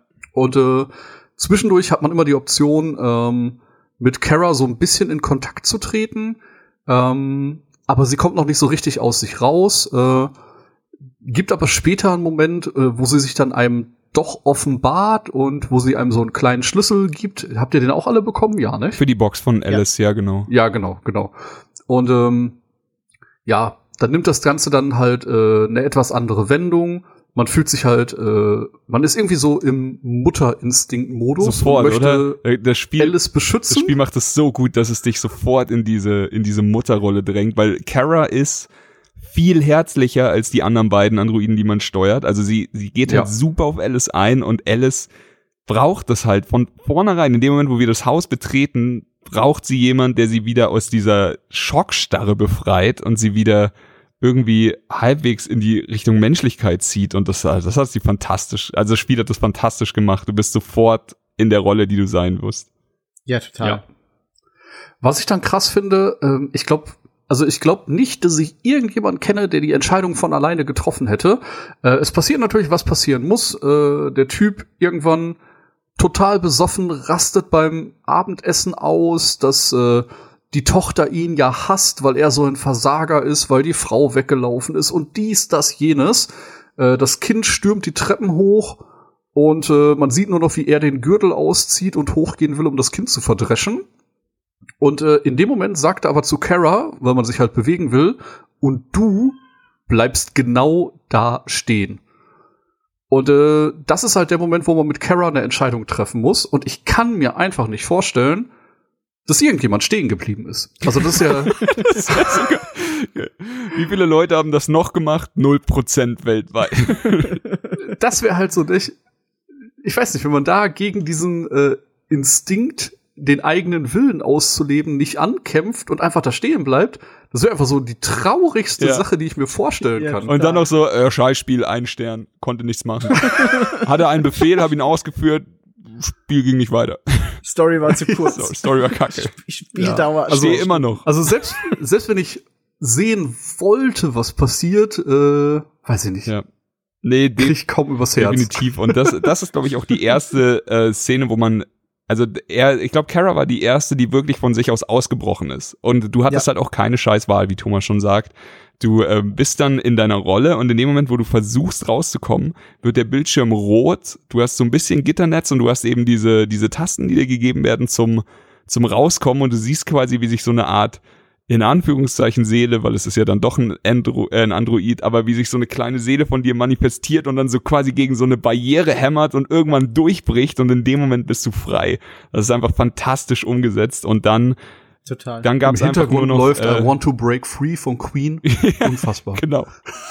Dann gab's nur noch äh, die Kleine zu beschützen. Eine Sache, die ich Genau. noch, weil da musste ich sehr lachen, ist, äh, jeder kennt diese Szene. Ähm, der, der asoziale Punk saß dann an der Schei also vor dem scheiß Fernseher. Ich habe um ihn rum aufgeräumt. Ich habe ihm noch sein scheiß Bier gebracht. Ich war sehr, sehr höflich. Und als ich das Ja. zweite oder dritte Mal vor seinem Fernseher rum bin, hat er mich halt angeschrien, dass ich das lassen soll. Und ich so, fick dich, ich stelle mich jetzt vor dem. Aber dann war vor ihm eine, eine Zone, die ich nicht mehr durchschreiten durfte, weil da Ja, stand, da, so. da darf man nicht mehr durch.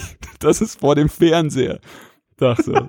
Da habe ich zu, zu Steffi gesagt, sowas würde ich mir hier auch wünschen. Ich, ich glaube, den bösesten Blick 2018 bis jetzt abgestaubt. Ja. Seitdem hat Chris zwei gebrochene Rippen. Ja. Einfach den Aber hey, die Ellbogen Couch in die ist Seite gefahren. ja, Mann. Nee, natürlich nur Spaß, aber Ja. ähm, sehr Ähm, schön dann umgesetzt. passiert, was passieren muss. Darf Äh, ich ganz wir kurz vorher noch eine Frage einwerfen? Ja, klar. Ach so, ja klar. Habt ihr seine Drogen gefunden? Ja. Okay, das, das war das war nämlich noch so ein Punkt, der noch viel asozialer für mich sein hat lassen. Das wollte ich nur nur gerade wissen, ob, ob ihr die auch gefunden habt. Ach so, äh, ganz kurz noch, da wollte ich vorhin nicht drauf eingehen, weil es vielleicht schon was vorweggenommen hätte, aber in der Szene von Kara, wo sie in der Werkstatt ist und er sie abholt, da, da hast du ja vorhin gesagt, hatte man von Anfang an so ein mulmiges Gefühl. Das mulmige Ja. Gefühl von mir war genau da manifestiert, als der Typ ihn gefragt hat, was ist denn mit der passiert? Die war ja komplett Ja. ramponiert, alles am Arsch. Ganz und, genau. und er so, ja, war ein Unfall oder so, nicht so, Alter. Der, Ja. also, ich habe ich zu Steffi gesagt, der hat mich mindestens geschlagen, wenn nicht vergewaltigt oder andere Sachen gemacht. Also so, da, Ja, da genau. wusste ich, das wird finster und in dem Moment habe ich ihn Ist gehasst. vor einen Türrahmen gelaufen. Ja, ja. Also, das war schon schön Ah. gemacht. Aber ja, okay, wir sind also jetzt da oben und es passiert, was passieren muss. Genau, äh, er geht gerade auf das Kind los, äh, wir gehen dazwischen, Quicktime-Event, äh, er kriegt einen schweren Schlag ab und kippt bewusstlos um. Und wir müssen jetzt die Entscheidung treffen, äh, mit Kara und Alice zu flüchten. Und äh, ja, das ist auf dem ersten Moment eine logische Idee, im nächsten Moment aber auch eine sehr schwierige Entscheidung, weil wir haben kein Geld, keine Klamotten, kein Auto, keine Zuflucht, aber trotzdem war so der erste Instinkt, okay, erstmal raus aus dem Haus und dann gucken, was passiert. Darf ich kurz einwerfen? Ist das bei dir Ja. genauso gelaufen, Migi? Was denn? Dass der Typ bewusstlos war? Nee, nee, nee, nee, nee. Okay. Der war nicht bewusstlos. also ich, ich habe ich hab beim Aufräumen im oberen Stockwerk schon in seinem, in seinem Nachttischkästchen die Waffe gefunden und bin dann hoch und das erste, was ich gemacht habe, ist ins Schlafzimmer rein und mir die Waffe geholt, weil ich gedacht habe, die braucht ich sicher noch. same. Und ich denke, Ähm, wenn man die Waffe dabei hatte, dann hat man als, äh, als Auswahlmöglichkeit nicht bekommen, schlag ihn Nee. bewusstlos, sondern knall den Fucker ab und ich habe ihn auch einfach instant abgeknallt. Das war, das war ihn bei mir aber nicht, Ja. das war nicht mal eine Auswahlmöglichkeit. Bei mir, bei mir ist es einfach passiert. Als Quicktime-Event. Unabsichtlich. Nee, nee, nicht als Quicktime-Event. Ähm, äh, es war ein Quicktime-Event, aber er hat sich dann auf mich gestürzt und indem er sich auf mich gestürzt hat, ist die Waffe losgegangen. Ja, Also ich, ich glaube, so ihn ist es bei mir auch passiert, aber ich, ich hätte gedacht, ja, das sag das ruhig, Chris. Du hast ihn von vornherein erschossen. ich bin rein, hab ihn erschossen. du hast die Waffe direkt runtergenommen und hast ihm auf der, auf der Couch noch erschossen. Ich gehe so hoch ohne Waffe, möglich. geh wieder runter, er so räum mal, ich so bam. Dann habe ich mir ein Bier, Bier und seine Drogen geholt und dann hab der Klein Und gesagt, ich soll aufräumen. Leben gemacht. Nein, ich Wundervoll. glaube, bei mir ist es genauso gelaufen wie bei Miggy, aber ich hatte es irgendwie abgespeichert, dass es halt im Zuge des Quicktime-Events passiert ist. Also nicht, dass es aus Versehen passiert ist. Aber da, so wie du sagst, macht Sinn, denn er hat sich wirklich auf uns drauf gestürzt. Genau, und er lag Ja, dann krass, sogar noch, noch auf, der, auf Kara drauf. Und es war echt so, dass, dass Alice dann besorgt zu Kara kam, aber nicht besorgt wegen des Vaters war, sondern besorgt wegen Kara. Ja. Und das war so der Punkt, wo mir klar war, okay, es ist vollkommen okay, jetzt mit der Kleinen abzuhauen, Okay. weil da ist eine viel ehere Bindung da als zum Vater. Gut. Also wir sind dann alle Das drei wieder so äh, auf demselben Weg, nämlich aus, aus dem Haus raus. Oder, oder hattest du eine Option, es nicht zu tun, Thomas? Also ich bin instinktiv. ich erinnere mich gerade nicht. Ich bin dran. also ich bin instinktiv tatsächlich auch äh, weggelaufen. Genau, genau, war bei mir genauso. Okay. auch. Gut.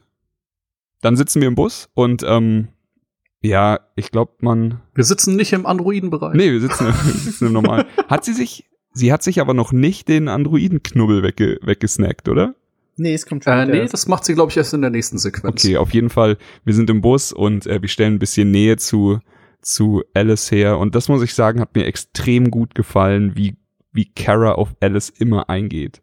Wie sie einfach immer die richtigen Worte findet und wie sie ich habe auch in jeder also bei bei Kara hast du quasi als als Auswahlmöglichkeit sehr oft, ob du zu ihr realistisch bist oder ob du Mhm. zu ihr sehr positiv bist und sehr optimistisch. Und ich habe mich bei ihr immer für den Optimismus entschieden und Kara hat immer die Ja, ich richtigen. Worte gefunden. Ich fand das richtig schön, wie sie einfach immer den Glauben erhält, dass alles irgendwann wieder gut wird und das ist halt einfach so ein, wir gehen gerade durch Scheiße, das ist mir auch klar, es ist nicht einfach, aber ey, wir kriegen das hin. Und das fand ich sehr schön. Ja. Gut. Äh, ja, Cut zur nächsten Sequenz. Äh, wir werden an der Endstelle rausgeschmissen. Der Busfahrer lässt sich auch nicht erweichen, uns irgendwie im Bus zu lassen. Und äh, wir werden auf drei Optionen äh, ja mehr oder weniger hingewiesen. Ähm, auf der Straße, auf der wir uns befinden, gibt's ein Motel, ein verwahrlostes Haus und quasi einen Hinterhof und eine Wäscherei und ein, ich nenne es jetzt mal Quickie-Markt, Ja. 24-7. ja. Und äh, ja, man kann quasi alle fünf Sachen erstmal abgrasen, um dann zu schauen, wo man die Nacht verbringt. Und äh, wer möchte anfangen, sein Erlebnis zu beschreiben? Ich glaube, dass mein Erlebnis die etwas langweiligere Variante war, wenn ich Miggys Entscheidung noch im richtig im Kopf habe. Also fange ich einfach mal an. Denn ich bin, Mhm. ähm, ich bin alles abgelaufen, habe mich dann aber eher für die ähm, also mir war klar, dass ich wahrscheinlich in diesen Hinterhof gehe, wo so ein Auto drin steht und daneben ist noch so ein altes verlassenes Haus. Ich wollte davor aber noch irgendwie gucken, was man in diesem äh, 7-Eleven machen kann. Bin da rein und ähm, ich hatte ja noch die Knarre. Der Typ war ein recht krasser Wichser an der Kasse und man hatte jetzt die Möglichkeit, ihn zu beklauen und man hatte die Möglichkeit, ihn äh, zu überfallen und man hatte halt die Möglichkeit, nichts zu machen. Und da ist mir zum ersten Mal aufgefallen, dass ich normalerweise in Videospielen echt immer ähm, so, keine Ahnung, doch eher anarchiemäßig unterwegs bin. Aber ich war sowas von komplett in dieser Rolle von Kara drin, für die jetzt, die einfach Alice über sich selbst stellen muss. Und ich habe sehr oft, und also das, da werden wir noch oft drauf zu, äh, zu sprechen kommen jetzt in den nächsten paar Kapiteln, habe ich mich für die Sicherheit entschieden und habe dadurch wahrscheinlich die etwas ähm, unspektakuläre Option genommen, wie in dem Fall eben auch gar nichts zu tun. Ich bin dann wieder rausgegangen, obwohl ich wirklich gerne Geld gehabt hätte, aber ich dachte, vielleicht ist die Konsequenz zu hart, die ich dann tragen muss. Also scheiß drauf. Also hau ich ab. Und dann bin ich rübergegangen und dann kam gleich das nächste. Ich bin dann ähm, gleich rüber zu dem Haus, zu so einem verlassenen Haus. Und ich habe reingeguckt und ich dachte, boah, hier sieht's echt gut aus. Da kann man bestimmt gemütlich pennen und die Nacht gut verbringen. Und dann ist jemand aufgetaucht, der uns bedroht hat, der uns nicht vertraut hat. Und der hat mir auch also da hatte ich auch, ich habe nicht gesagt, alles klar, okay, ich hau ab. Ich habe mich schon mit ihm unterhalten und ich habe versucht, auf ihn einzuwirken, aber so bei der dritten oder vierten Runde des Gesprächs habe ich dann gesagt, als er nochmal sauer wurde, so, weißt du was? Dann gehe ich jetzt. So, dann, dann lassen wir es, dann lassen wir es sein. Und dann habe ich wirklich die wahrscheinlich schlechtmöglichste Option genommen, aber wahrscheinlich die mit dem wenigsten Konfliktpotenzial davor und bin dann mit, äh, mit Alice ins Auto gegangen, habe ihr gesagt, es tut mir so leid, das müssen wir jetzt einfach machen und habe im Auto gepennt. Da bin ich, da bin ich gespannt, wie das dann noch später bei dir weitergeht. Aber ja, du hast vollkommen recht. Bei mir war das, bei mir war das sehr, sehr, sehr, sehr anders. Ähm, ich habe auch das alles abgegrast und mir halt angeguckt und hab, war, bin auch zur Entscheidung gekommen, okay, Motel ist, ist nicht drin. Das ist einfach zu gefährlich, ins Motel zu gehen. Ja. Da sehen mich zu viele Menschen oder auch Androiden, aber das sehen mich zu viele. Ähm, hab dann aber trotzdem im, im, im 7-Eleven das Geld geklaut, aber nicht so, wie du es beschrieben hast mit der Knarre, sondern ich habe Alice gesagt, ey, du musst mir jetzt kurz helfen, auch wenn es nicht cool ist, aber du musst jetzt diesen Dosenturm umschmeißen, damit der Typ Oh, mega abgelenkt gut. ist. Mega hab den gut. Typ abgelenkt und hab dem heimlich das Geld gestohlen, weil ich dachte, ich will zwar nicht ins Motel gehen, aber vielleicht brauche ich später noch irgendwann Geld. Ja. Ähm, bin dann in den Hinterhof und habe auch das Auto gefunden und war so, okay, nee, die, die Kleine ist ja, also da hat's ja mega geregnet, das muss man auch dazu sagen. Richtig. Und die Kleine hat ja wirklich gefroren und war komplett durchnässt. Und es war dann so, okay, ich, ich muss mir jetzt dieses Haus angucken und dann war eben auch dieser Typ da, den du schon erwähnt hast. Ähm, und auch wenn der mega shady war und ich mir gedacht habe, da könnte wirklich noch was passieren, weil der steht da mit seinem Messer und du denkst so, okay, äh, Ja. geil, äh, ich will eigentlich nur weg. Aber ähm, ich bin dann mit dem rein in das Haus ähm, und hab äh, Alice dann vor dem äh, Kamin so ein Feuer gemacht, hab Holz gesammelt ähm, und habe ihr so ein Bett hergerichtet, dass sie so am Boden schlafen kann, direkt am Feuer. Hab dann noch mit dem Typ ein bisschen geredet, der hat äh, im Haus dieses RA9 an die Wand geschrieben überall, Ach krass. dass er später okay. auch noch vorkommt und du hast einfach gemerkt, okay, der der ist, der hat zwar einen Knacks, aber er will dir eigentlich nichts Böses, der meint's gar nicht so Er will böse. nur, dass du ihm auch nichts Böses willst, so ungefähr. Ganz genau, ganz genau. Er will halt einfach, dass du ihm nichts Böses willst. Und das hat dann echt sehr gut auch im weiteren Verlauf funktioniert. Wir kommen dann ja auch noch äh, zu einer Sequenz, die das Ganze noch kreuzt. Ähm, aber das war soweit meine Geschichte. Also ich bin dann äh, an Alice gekuschelt vor dem Kamin eingeschlafen. Oh, sehr gut. Ja, bei mir, ähm, ich bin als erstes in die Wäscherei, wollte dem Typen, der da genickt hat, äh, die Klamotten klauen. da hat Alice dann halt gesagt, aber nee, sowas machen wir doch nicht. Und da habe ich gesagt, ah fuck, ja gut, dann äh, Okay, dann geh schon mal raus. halt nicht. Dann mache ich das jetzt nicht. Ja, und dann habe ich tatsächlich als Konsequenz daraus äh, weder den Typen beklaut, noch irgendwas im Quickie-Markt geklaut und habe dann auch, nachdem ich den Typen mit dem Messer getroffen habe, äh, im Auto geschlafen, weil ich mir dachte, ist zwar kacke, aber vielleicht das sicherste, Ja. was ich gerade machen Ja. kann. Ja, aber da muss man sagen, hat sich der Mut von Miggy ausgezahlt und das sind wahrscheinlich die beiden. Also mit Geld im Haus ist wahrscheinlich die beste Option gewesen, die man machen konnte.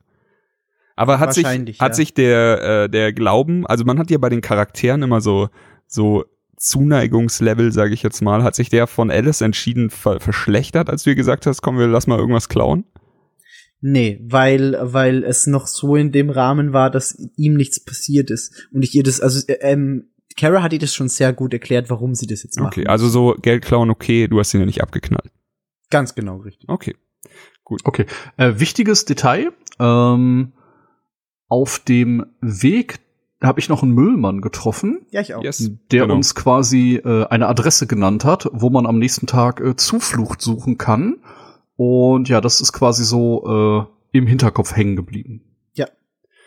Gut, am nächsten Tag äh, äh, bin ich im. Auto aufgewacht und ich glaube, das erste, was da passiert ist, ist, dass wir unsere unser Äußeres ändern. Und Mhm. da schneiden, wir, schneiden wir uns die, die langen Haare ab und machen uns so eine neumodische Kurzhaarfrisur und man kann die Haarfarbe ändern und sowas. Ich habe ihr, glaube ich, sogar recht helle, so fast schon weiße Haare gegeben. Und ähm, ich weiß nicht mal mehr, wie es dann wirklich weitergeht. Ich glaube, da war man dann eher, eher mal so, so verloren und hat irgendwie geguckt, dass man äh, da hinkommt, wo einen der Müllmann hingeschickt hat, oder? Also bei mir war die komplette Straße mit Polizei geflutet. Und ich hatte so eine Run-and-Hide-Passage, ja, richtig. um da wegzukommen. Also immer jetzt an einen Geldautomaten gehen oder jetzt Den irgendwo Schirm, einen auf, Schirm ja, genau. aufspannen. Ja. Genau, und da hatte man dann quasi so eine kleine, äh, ja, Fuchs- und Hase-Passage, wo man sich dann immer vor der Polizei versteckt hat und quasi die ganze Straße runtergelaufen ist, ohne hoffentlich gesehen zu werden. Hattest du es auch? Okay, das ist, das ist mega interessant. Ich wollte gerade einsteigen, weil bei mir war das komplett anders. Ähm, ich bin in einem Haus aufgewacht und habe natürlich dann auch die Haare verändert, diesen Knubbel da, diesen blauen auf der Seite weggemacht. Ähm, und sie hat sich dann noch, also Kara hat sich dann noch aus dem aus dem Kleiderschrank in dem Haus äh, andere Klamotten geholt. Ähm, Oh, cool. und es war Den Luxus so, hatten wir nicht. Wir hatten, glaube ich, eine Jacke im Kofferraum, oder? genau. Okay.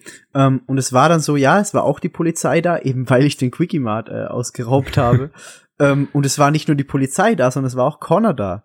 Mhm. Ja, Ähm, bei mir auch. genau. Und, und Connor ist dann, ist dann zu dem Haus gekommen, weil, äh, ich meine, er ist ein kluger Android und er hat es irgendwie rausgefunden, er hat dieses Tor gefunden ähm, und ist dann rein, hat mit dem äh, Messer-Androiden, mit dem Verrückten geredet ähm, und man musste dann kurzzeitig als Connor spielen, obwohl es eigentlich die Episode von Kara war Ach, krass. musst, musste den befragen und sein Stresslevel auf ein gewisses Level bringen, damit er irgendwas Falsches macht. Ähm, und es ist dann wirklich so weit gekommen, dass Connor Kara in der Verfolgungsjagd nachgelaufen ist, bis zu so einem Highway, den man dann äh, äh, rüberlaufen musste, bei Autos vorbei. Äh, und ich konnte dann mit Kara wirklich nur ganz, ganz knapp entkommen vor Connor. Krass. Krass. Okay, irre. Diese, also die Szene mit dem Messer-Dude hatte ich überhaupt nicht. Ich auch nicht. Also das, das wäre wirklich was fürs, fürs zweite Playthrough für euch. Ist aber, es ist so, es ist so geil. Das ist schon echt saustark.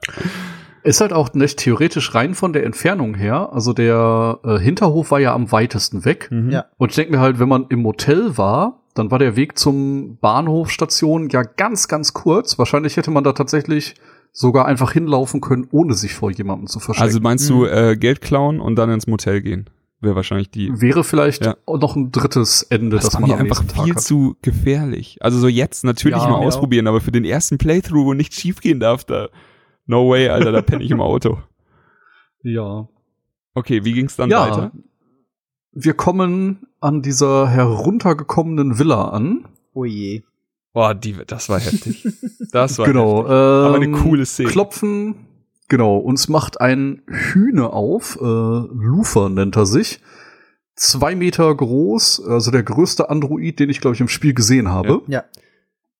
Und äh, sagt, jo, komm rein. Wir machen's entgegen sämtlichen Gedanken, die man in dem Moment gerade hatte. Und wir lernen Slutgo kennen. Und der macht einfach einen scheiß Eindruck. Also Ja. in dem Moment, wo man ihn sieht, denkt man sich, ey, einfach auf der Stelle kehrt machen, rausgehen aus dem Haus. Es ist egal, was wir machen. Alles ist besser, Ja. als jetzt hier zu bleiben. Aber die Option hat man leider nicht. Und äh, ja, da triggert man äh, eine ziemlich krasse Sequenz. Ähm, er sagt dann halt, ja, wir haben die Möglichkeit, äh, nicht, wir können dich umprogrammieren, in Anführungsstrichen, also wir können dafür sorgen, dass du nicht mehr trackbar bist und du bekommst eine neue ID und dies und das und jenes. Und dann bringen wir dich nach Kanada, das ist alles gar kein Problem. Also Kanada ähm, hat noch keine Androiden und das heißt, wenn wir eben ohne unseren Chip, den wir an der Seite vom Gesicht haben, da irgendwie schaffen reinzukommen und uns ein bisschen unauffällig verhalten und vielleicht nicht vor den anderen Leuten anfangen blau zu bluten, dann sollte da eigentlich unser Leben ganz gut verlaufen. Genau. Genau. Und ähm, ja, wir folgen ihm dann in den Keller, werden an zig Zellen vorbeigeführt, wo man schon so denkt, oh Gott, was passiert denn hier?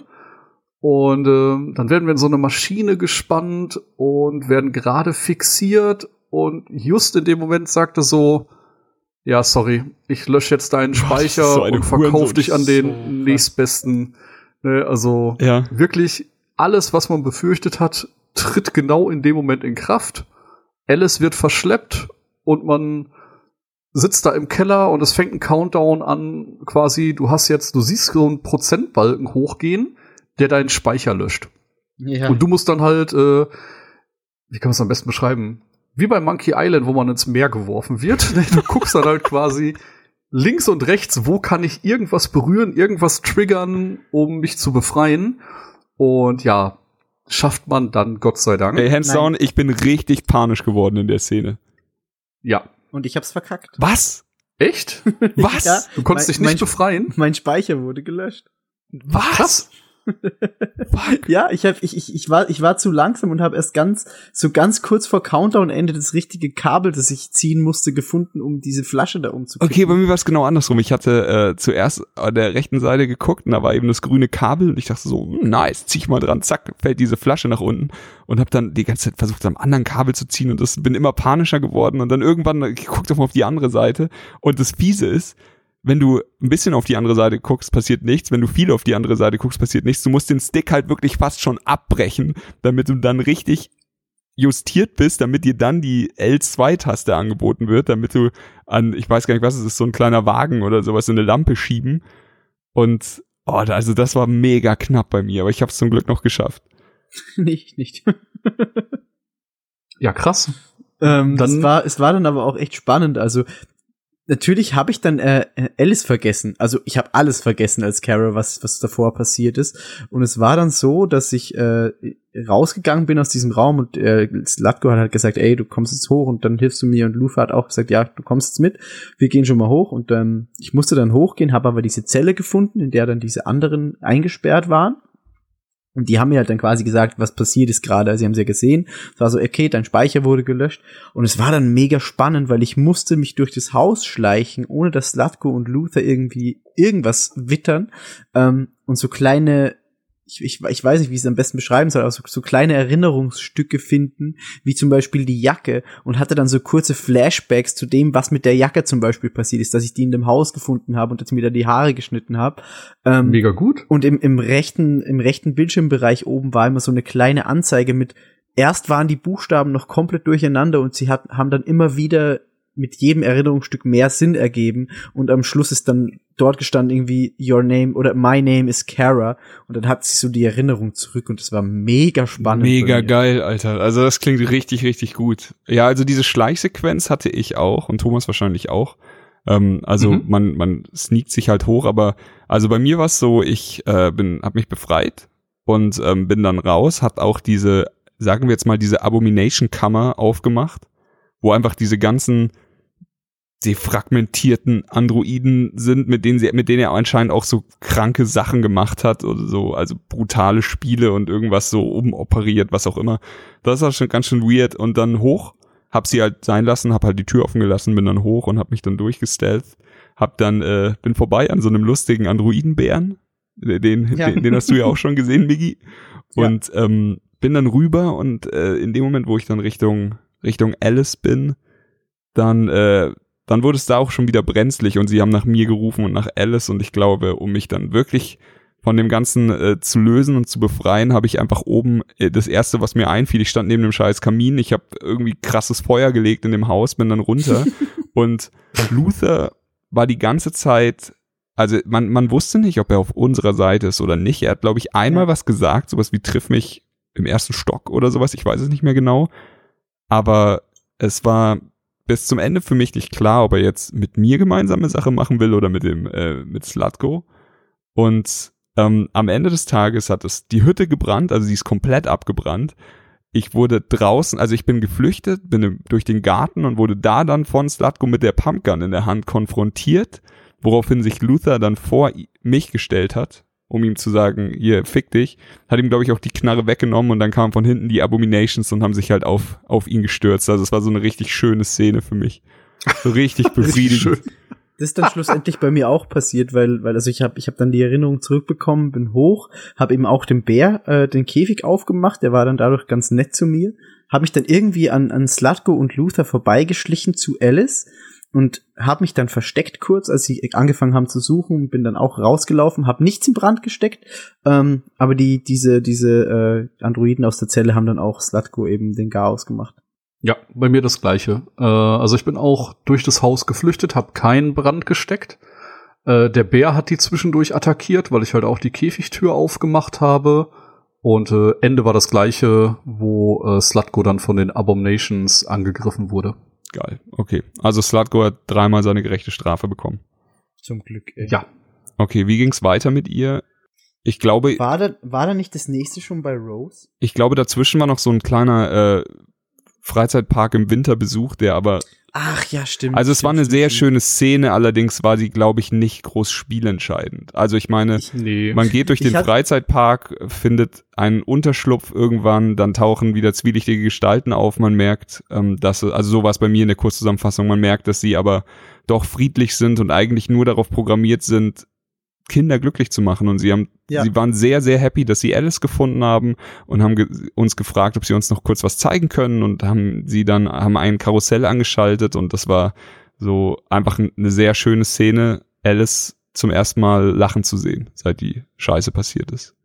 Und, und es Ja. ist auch wichtig, das war das erste Mal, dass Luther irgendwie zu Kara gemeint hat, ey, ist dir das schon aufgefallen bei Alice? Ja. Hast du das schon gemerkt? Und es war schon so, also in dem Moment dachte ich ja noch, sie ist irgendwie todkrank oder so, aber wir, wir werden später ja noch auflösen, was, was dann eigentlich Hands, war. Hands down, ich habe auch gesagt, boah, was meint er? Und Steffi hat sofort benannt. Und ich so, Ach krass. okay, krass. ich hab's nicht gerafft. Ich auch nicht. So, Ich, ich dachte, sie ist krank. Und ich muss sagen, als ich in den äh, Vergnügungspark reingekommen bin, war das ganz kurz so, okay, fuck, das ist ein krasser Silent Hill 3 Ja, Trailer. ich habe auch echt. Also das war auch so, als diese ganzen Androiden dann reinkamen und du, ich meine, wir, wir wissen mittlerweile, also wir wussten an dieser Stelle einfach, dass das Spiel dich wirklich nicht nur mit scheiß Zuckerwatte konfrontiert. Und es hätte Genau. halt auch wirklich ein abgefuckter Gangrape werden können von irgendwelchen abgefuckten scheiß Androiden, die umgepolt wurden von Slutkos auf dieser Welt und Ja, aber es ist zum Glück, also das war so richtig schön. Du hattest gerade eine ziemlich heftige Szene, also eine, die, ich meine, der Typ verspricht dir sehr viel Gutes und dann natürlich, wie soll es auch anders sein, ist alles scheiße geworden. Und jetzt war es eben genauso, du hast, äh, es ist draußen mega kalt, es ist scheiße, ihr schlaft schon wieder irgendwie unter Kackverhältnissen und die, der Kleinen geht's nicht so gut. Und das war einfach eine schöne Szene, so, um dir wieder ein bisschen Hoffnung zu geben. ja. Gut, und danach sind wir zu Rose gegangen, oder? Genau. Äh, Rose ist ihrerseits quasi äh, selbsternannte Androidenhelferin, wenn man so möchte. Und äh, versucht mit Deckidentitäten die Leute ähm, irgendwie über die Grenze zu schmuggeln. Äh, per Bus, per Floß, per allem möglichen. Und ähm, bietet uns halt ihre Hilfe an. Und wir sind dann halt im Gespräch mit ihr und erklären ihr unsere Situation. Und sie sagt so, alles klar, äh, kriegen wir irgendwie hin. Lasst mich kurz was klären, ich bin gleich wieder da.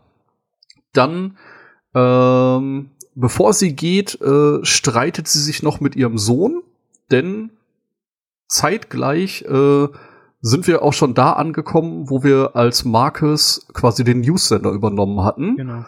Und äh, die öffentliche Meinung gegenüber Androiden ist gerade sehr, sehr schwierig. Und die Polizei macht überall Kontrollen, checkt Androiden, nimmt Androiden fest, die halt als Abweichler identifiziert werden können. Und der Sohn macht sich halt richtig Sorgen, dass äh, wegen seiner Mutter die beiden im Knast landen, weil sie halt Androiden hilft.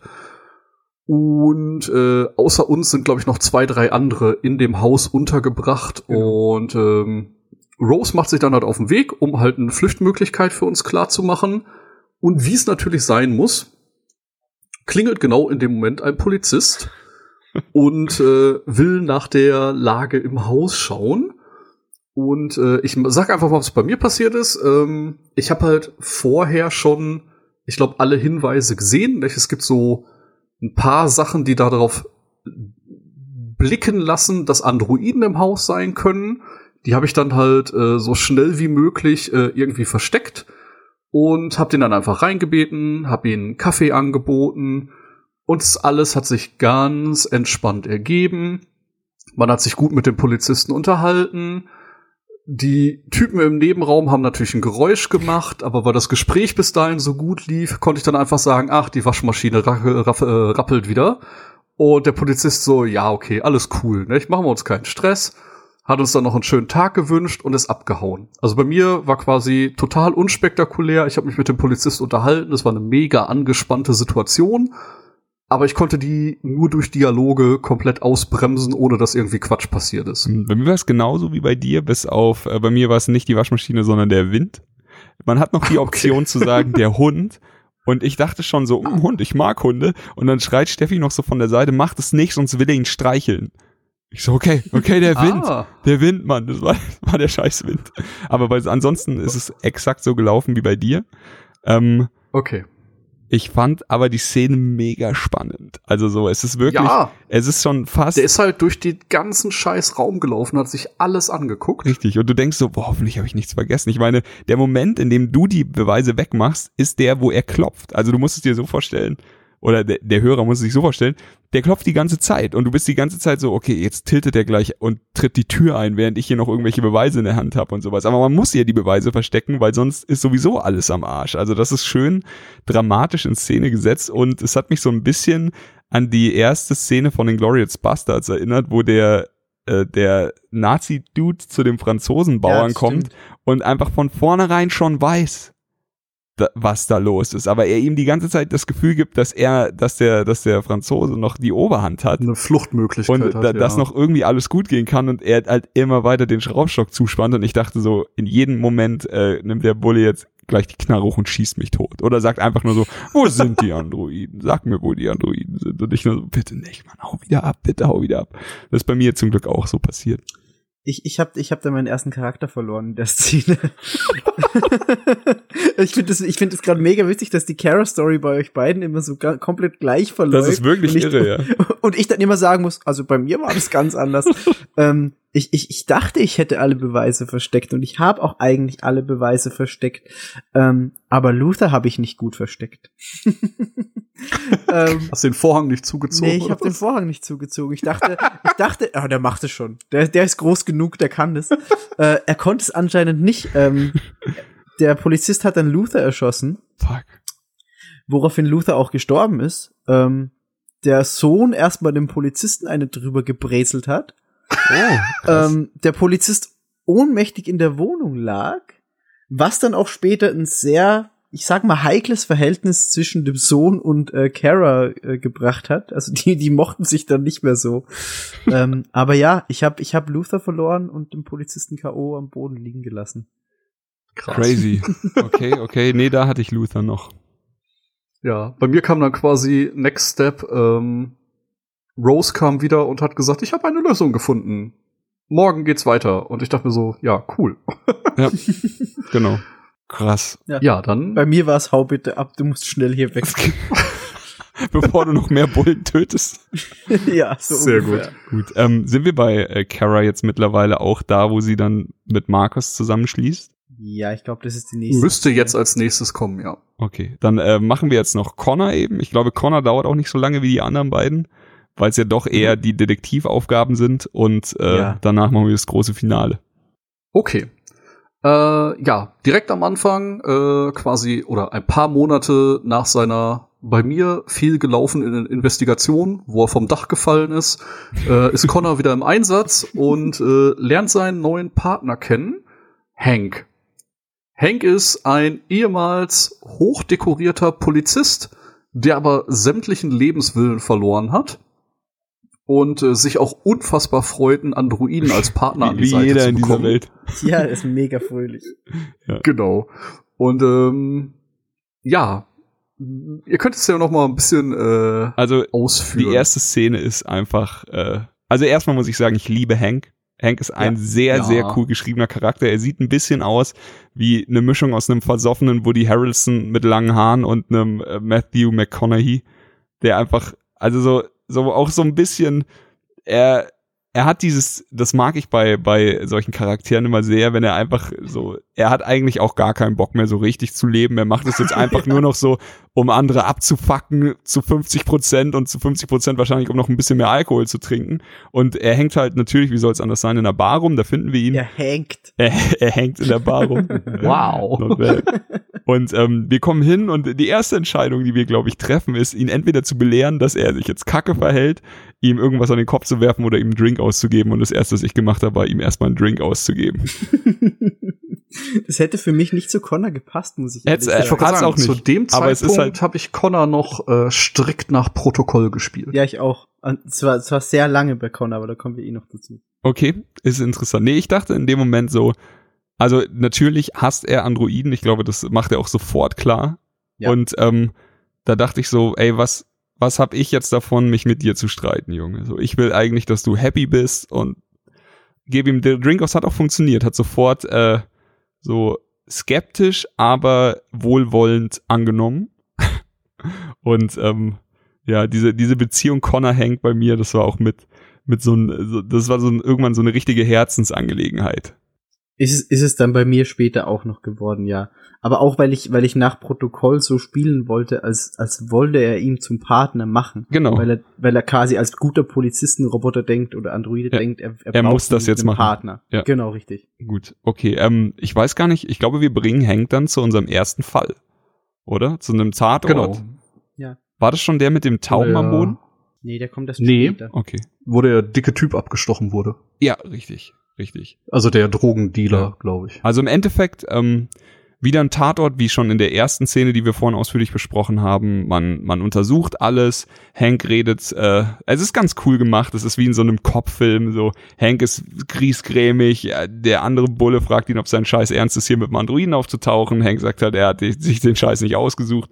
Und du bist eigentlich nur, mit einem Ohr hörst du halt immer den Polizisten zu, wie sie über den Fall reden und mit, mit, äh, mit dem anderen mit den Augen bist du halt so am Schweifen durch die Wohnung und suchst halt nach einem Hinweis nach dem anderen, rekonstruierst wieder, wie es gelaufen ist. Genau. Äh, den Mordfall kann man relativ schnell nachstellen. Also man sieht quasi, der Drogendealer hat äh, den Androiden äh, geschlagen, woraufhin der in quasi Selbstverteidigung sich ein Messer geholt hat und den Drogendealer quasi quer durch die Wohnung abgestochen hat. Was dann aber äh, wirklich krass ist, ich glaube, was sagen sie? 15, 20, 25 Stiche? So also 20 Stiche. Ja, ja, ja. ja, irgendwas total übertriebenes. Also der Android ist komplett ausgerastet Fand's gut. und ähm, hat dann, glaube ich, sogar noch mit dem Blut oben eine Nachricht äh, auf der Wand hinterlassen. I am alive. Richtig. Genau. Also hat einfach komplett über sämtliche Stränge hinübergeschlagen. Und ähm, ja, meine Frage an euch. Habt ihr den Täter gefunden? Ja. Ja, Täter gefunden, den Schrein in der Dusche, den er hinterlassen hat, gefunden. Okay. Und also da, aber mit Connor war ich auch sehr gründlich immer. Das hat mir einfach echt Spaß gemacht, dieses ganze Tatort-Gewichse. Das war halt eine der Episoden, wo ich am Ende erstaunt war, als ich die äh, weltweiten Daten gesehen habe, weil scheinbar der ein oder andere die fehlende Leiter und die Dachluke nicht gefunden hat. Ach krass. Und einige scheinbar, äh, ohne den Täter zu finden, den Tatort verlassen Krass. Das ist interessant. Crazy. Okay, das, das ist super irre eigentlich. So, hm, ja, keine Ahnung, gehen wir wieder. Alles klar. gutes Spiel, Ja. gutes Spiel. Von fünf. haben. Genau. Aber es ist schön, dass diese Option besteht. Ja, also, richtig. dass du quasi nicht so gründlich sein kannst Ja. und ihn einfach nicht findest. Ich hatte heute ähm, in YouTube ein Video vorgeschlagen bekommen, einfach so random in die Timeline gespült, das eben genau, äh, ich glaube, das Titel, der Titel war, das haben 0% weltweit so gemacht und da ging es eben genau darum, um den nächsten Mordfall, aber dass einer so lange rumpimmelt, bis Hank sagt, ich habe jetzt keinen Bock mehr, wir hauen jetzt ab und du sagst so, ey nein, ich brauche noch Zeit und du sagst so, beim nächsten Mal strengst du dich einfach mehr an und das haben tatsächlich äh, dann 0% weltweit so gemacht. er hat das, er hat halt einfach okay. nur versucht, Sachen zu triggern, die, die er noch nicht aufgedeckt hatte oder sowas. Mhm. Also, fand ich, finde ich interessant. So, es gibt halt einfach, so kann man ja auch sagen, diese Diagramme, die sind nicht klein. Also und gegen Ende werden die halt immer krasser.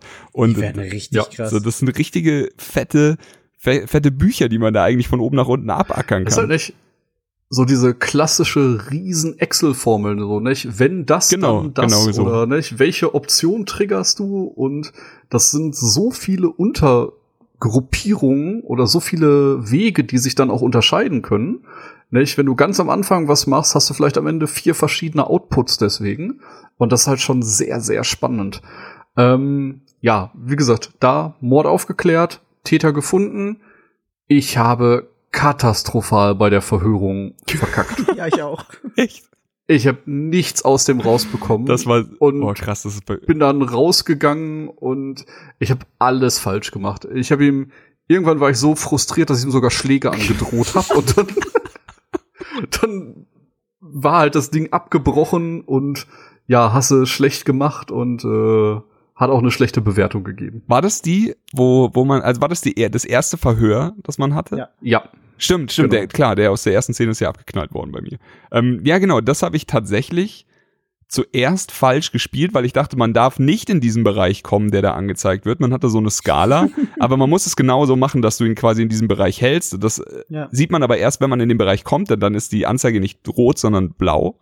Und äh, man sieht dann eben, okay, da bist du genau richtig. Und ich habe das relativ gut gemacht und habe mich dann am Ende mit diesem, also es gibt halt wieder einen Arschloch-Cop und Hank und dieser Arschcop, ich weiß seinen Namen nicht, aber nennen wir ihn einfach Arschcop, der hat sich dann halt passt. krass aufgespielt, wollte ihm, der Android hatte immer Angst und ich habe ihm quasi gesagt, verhalte ich, also ich hatte alles, was ich wissen wollte, ich habe alles aus ihm rausgeholt und dann hab, wollte er den trotzdem noch irgendwie so mies abführen und, und was auch immer humiliaten. Und ich habe halt einfach gesagt so, lass ihn jetzt einfach scheiße nochmal in Ruhe und Arschkopf hat halt gesagt, du hast mir gar nichts zu sagen, Androidenwichser. Dann habe ich aber darauf beharrt, ich weiß nicht mehr, ob ich ihn nicht auch sogar be bedroht habe, ich weiß es nicht. Auf jeden Fall, ich war sehr energisch dabei, gegen Arschkopf vorzugehen und Hank hat mir dann sogar beigepflichtet und hat mir geholfen und hat mich dabei unterstützt. Ich weiß, dass ich mich mit, auch mit Arschkopf angelegt habe. Ähm, ich habe aber aus dem Androiden nicht wirklich viel rausgekriegt. Also ich habe es auch erst gegen Schluss gepeilt mit dieser Leiste und habe dann kaum noch eine Info aus ihm bekommen, ähm, weil es da schon zu spät war. Und dann habe ich aber auch noch gegen Arschkopf aufbegehrt. Okay, Hauptsache gegen Arschkopf gebettert. Ja, es war, es war dann auch für mich so, okay, gut, wenigstens der Typ. Ja, jetzt packen wir den ein bisschen ab. okay. Wenn das Verhör schon komplett schief lief, dann wenigstens äh, mit ein bisschen Anstand ja, von, genau. von Achso, und dich, ja, fick deine Mutter. Tschüss. Mann, ich wäre ein echt guter Android, glaube ich. Ja, ich glaube auch. Gut, wie ging's weiter? Dann kommt man mit, mit um, Connor dann ähm. langsam zu dem zweiten Mord, oder? Also ja, ich glaube, dazwischen kommt noch dieses äh, kleine Briefing, wo man den Arbeitsplatz richtig von Hank inspizieren Wo wir Hank kann. kennenlernen und auch ein bisschen. Ich fand das Polizeirevier auch ziemlich cool dargestellt, muss ich sagen. Ja, ich auch. Also du, ja. du hattest alles, was du, was du brauchst, um so eine Polizeirevier-Geschichte zu erzählen. Du hattest dieses fette Overview-Büro als Glaskasten von dem, von dem äh, Obermotz, der eben Hank auch äh, versucht in seine Schranken zu weisen und Hank halt mit seiner schönen Leck mich am Arschhaltung, äh, glaube ich, in dem Moment auch immer noch dagegen ist, mit uns zusammenzuarbeiten, mit Connor wir haben, ja. wir haben allerdings die Möglichkeit, eben am Arbeitsplatz ein bisschen was über Hank rauszufinden, was auch sehr wichtig wird im Laufe des Spiels. Man ähm, kann ein bisschen Metal hören. Richtig. das passte für mich ehrlich gesagt nicht zum Charakter. Hank meinst du? Ja, Aber ähm, ich, nicht so wirklich. Später, als wir in Hanks, in, wenn wir in Hanks Bude kommen, da kann man ja dann auch was Jazz hören, oder? Was Jazz? Ja, genau richtig. Also genau. findet man raus, dass das Hank Jazz Liebhaber ist. Ja, also das fand ich ja. dann auch ein bisschen, bisschen passender. Aber gut, ähm, ja. Gab es in dem Polizeirevier irgendwas wirklich Wichtiges oder hat man sich einfach nur ein bisschen mit Hank gestritten und gesagt, jetzt komm, lass mal hier weiterarbeiten? Also wie gesagt, das ist das, was ich vor anderthalb Stunden schon mal angeteasert hatte. ähm, nachdem man den Arbeitsplatz zugewiesen bekommt, äh, kann man da quasi äh, die ersten Android-Akten sich anschauen. Und da kann man halt auch die Akte von North finden und sieht, weswegen äh, nach ihr gefahndet wird. Stimmt, ja, also die, Ak die Akten habe ich da auch gefunden, aber da war mir North einfach noch nicht so im Kopf, dass ich wusste, dass die da dabei ist. Ähm, Genau. Und er, er fängt ja dann auch irgendwann an, die Akten so ganz schnell durchzublättern. Ja, Und ich glaube, die ersten vier, fünf kann man sich Genau. anschauen und dann sagt das Spiel so, möchtest du den Rest einscannen und dann siehst du Tatatatata. 237 Einträge oder sowas. Genau. Nicht? Und äh, da war ich erst froh, dass man das nicht alles durchscrollen muss. ja, ich auch. Gut, ich habe mich dann, äh, wie gesagt, ein bisschen mit Hank angelegt. Und äh, irgendwie, aber das war so ein Moment, da habe ich es einfach, auch wenn ich wollte, ich wollte immer so mit Hank buddymäßig anbandeln und das sagen, was ihn positiv stimmt, da habe ich es überhaupt nicht hingekriegt. Da habe ich mich um Kopf und Kragen geredet und immer wenn ich irgendwas gesagt habe, ist Hank wütender geworden und ich so, Alter, Alter, warte, ich, ich bin doch eigentlich auf deiner Seite, sag irgendwas. Er so, "Ey, kannst du das sagen? Ah. So scheiße. Ja, okay, dann habe ich irgendwann aufgegeben. Das, das war Sehr aber auch gut. interessant, weil das war das erste Mal, dass dir das Spiel da gezeigt hat, wenn du was sagst, kannst du auch das komplett Falsche sagen. Richtig. Auch wenn dir die Option gegeben wird. Also selbst wenn du irgendwas freischaltest auf seinem Arbeitsplatz, war glaube ich zum Beispiel so ein Foto mit irgendwie seiner alten Gang und, oder irgendwas und du, du sprichst es an und er wird mega wütend. Ja. Und du könntest dann auch einfach entscheiden, nee, du sagst es jetzt nicht und dadurch wird die Beziehung besser. Also ist so ein kurzer Hint, okay, du musst nicht immer alles machen. Richtig, richtig. Das war für mich aber auch so, nicht? ich dachte, okay, ich habe voll den Lauf, nicht? ich habe ihn auf seinen Hund angesprochen, genau. er sich gefreut. Ich habe ihn auf die Musik angesprochen, er sich voll gefreut. Ich so, ja gut, nicht? jetzt haben wir einen Bond, jetzt klappt's. Nächste Thema, er mega angepisst. Ja, ich so, oh, Kannst okay. du es wagen? so shit, okay, true. Ja. Das war äh, sehr spannend. Genau, äh, von da aus ging zum nächsten Tatort. Wer mag übernehmen? Jetzt sind wir bei den Tauben, glaube ich. Ja, ähm, ich weiß nicht mehr ganz genau, was da passiert ist, aber äh, ach so, da war auch wieder irgendwo, äh, die haben sich auch, die Androiden haben sich, glaube ich, immer irgendwo auf dem Dachboden versteckt, oder? ja. Ja, irgendwie schon. Ja, äh, ich, ich mochte die Szene sehr gerne, weil diese Szene hat mich am allermeisten in dem ganzen Spiel an eine Tech-Demo erinnert. Ähm, der ganze Boden voller Tauben und egal wo du hingegangen bist, immer so John Woo-mäßig die Vögel so weggeflogen und äh, das, das sah schon, das sah schon ganz, ganz interessant aus, aber es war halt natürlich Ja, auch stimmt. alles scheiß dreckig und sowas.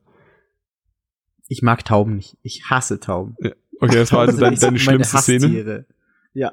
Das war so, ich will, ich will da schnellstmöglich wieder raus, weil ich hasse Tauben. Spinnen, Schlangen, alles cool, aber bitte keine scheiß Tauben. Das ist bei mir echt so. Krass. Also, also la- lass, lass in Souls irgendwie ein Endgegner, eine Riesentaube ist er durchdreht durch. Der Songbird war für dich das der schlimmste, der, der schlimmste NPC aller Zeiten. Ist so. Mega geil. Ach ja. Ähm, genau, wie Chris schon gesagt hat, äh, wir recherchieren überall im Raum. Äh, der Android versteckt sich mal wieder auf dem Dachboden und ähm, wir triggern dann eine minutenlange Verfolgungssequenz, Mhm. äh, die oh. bei mir damit geendet hat, äh, dass Hank irgendwie über einen Sims gestoßen wurde Genau. und ich hatte Option A, den Verdächtigen weiterverfolgen oder Option B, Hank das Leben retten. Und ja, da habe ich natürlich nicht lange gezögert und hab Hank dann halt äh, wieder hochgezogen. Megi, du Ja. auch? Ganz eindeutig. Okay, gut. Bei mir auch. Also das, das war für mich auch, ich habe nicht mal zu Ende gelesen. Als da stand Henk retten, habe ich das gemacht. Ich Ja. habe jetzt aber im Nachhinein gesehen, es steht sogar noch irgendwie so eine Prozentzahl dabei, wie hoch das die Prozente sind, dass Hank das überlebt. So, Mhm. jedenfalls bei, bei diesem einen Abschnitt, den ich hier gesehen habe. Bei den Tauben war übrigens auch diese Szene, die ich vorhin angesprochen habe, mit dem, dass Hank irgendwann sagt, ist mir jetzt zu blöd. Wir gehen jetzt.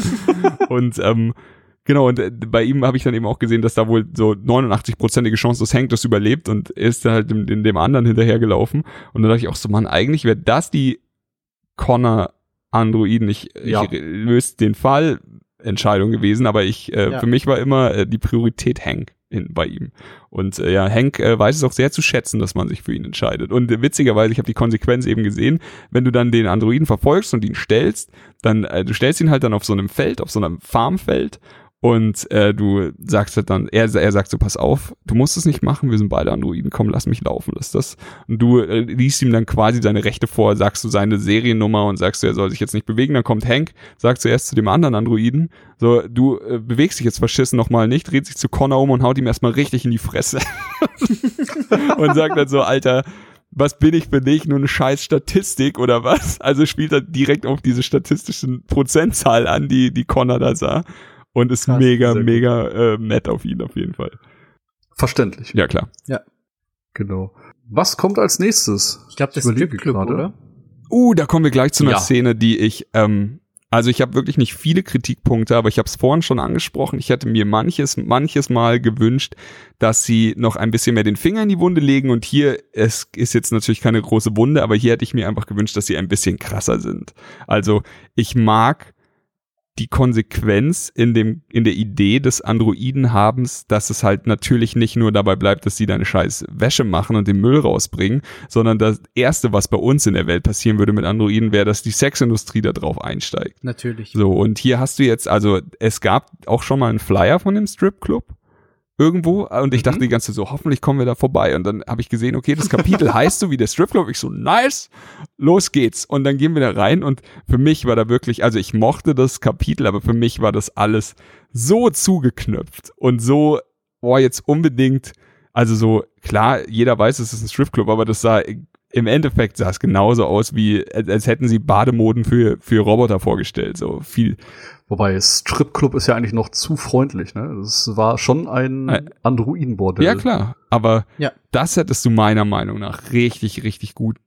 Dann wäre das Spiel aber nicht mehr ab 16. Ja, das stimmt, aber das wäre, ist mir doch egal, ich bin fucking alt. Nee, das hätte ich mir gewünscht. Also, dass sie einfach diese, diese Sexgeschichte und dann wahrscheinlich auch einfach so, keine Ahnung, so ein bisschen mehr in Richtung Seven, weißt du, da gibt's ja auch die, äh, die Lust als, als Todsünde und das Ja. ist halt dann auch dreckig, finster und abgefahren widerlich dargestellt und sowas hätte ich mir hier gewünscht. So, das hätte das Ganze noch auf eine, auf eine Ebene mehr für mich gehoben und das, das hätte mir mehr Spaß gemacht. Also ich hätte mich da jetzt nicht groß reingestellt und mit den Androiden-Dollars geworfen und dann hier lustig GTA-mäßig Spaß gehabt, aber es hätte, es hätte mir, 110. lies den Binärcode noch einmal. Versautes Stück Technik. Nein, aber einfach so, es hätte mir einfach mehr Atmosphäre gegeben, das will ich sagen. Verstehe ich. Ich muss sagen, ich fand's äh, von der Aufmachung total super. Ich fand die Idee super. Ähm, ich fand auch, äh, wenn man sich dann mit den Androiden, die da quasi teilweise missbraucht worden Mhm. sind, unterhalten hat, richtig krass, was da angeteasert wurde. Ja. Dass die halt wirklich nur wie Gegenstände behandelt worden sind, dass die erwürgt werden, alles Mögliche. Das war richtig heftig. Aber die Sequenz selbst, dass man dann quasi in Anführungsstrichen blöd von Android zu Android läuft, um diesen ganzen Lauf zu rekonstruieren, den fand ich dann ein bisschen in die Länge gezogen. Das Outcome von dem Ganzen ist dann quasi, dass man äh, ein Androiden-Pärchen trifft, zwei Damen, die beides Abweichler sind und äh, ja, sich lieben. Also die quasi einfach nur äh, sich gegenseitig verteidigen wollten und deswegen jemanden umgebracht haben und die einfach nur zusammenleben wollen und flüchten wollen. Und da hat man halt die Option, Oh Gott. die zu erschießen oder sie flüchten zu lassen. Sag, Und da ist man halt, je nachdem wie man Connor spielt, schon in der Bredouille, zieht man jetzt durch und macht weiter äh, den Androiden-Scheiß, alles nach äh, strikt nach den äh, Gesetzen, oder lässt man da schon das erste Mal so zu, dass man vielleicht äh, auch als Connor so in Richtung Abweichler sich entwickelt. jetzt sagt mir bitte, dass einer von euch die auch abgeknallt hat. Nein. Ich habe die laufen lassen. Oh Gott, ich bin so ein schlechter Mensch. Nee, so witzig, ich hab sie abgeknallt.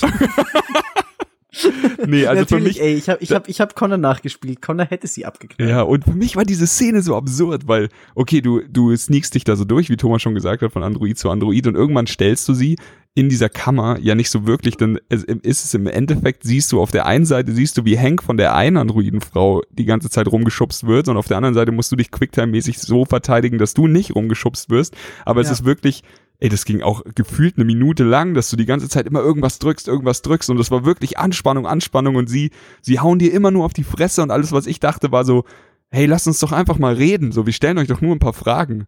So, wir Ja. sind doch auf eurer Seite. Das waren meine Gedanken. Und sie nimmt sich irgendwie einen Schraubenzieher und sticht nach meiner Kehle und alles mögliche. Also es ist jetzt echt nicht so, dass sie versucht hat, sich mich friedlich auf Armlänge Abstand zu halten oder sowas. Und danach irgendwie so im Affekt alles Mögliche. Ich nehme eine Knarre und habe einfach nur die Möglichkeit und knall sie dann ab, weil sie läuft ja auf mich zu in dieser Situation.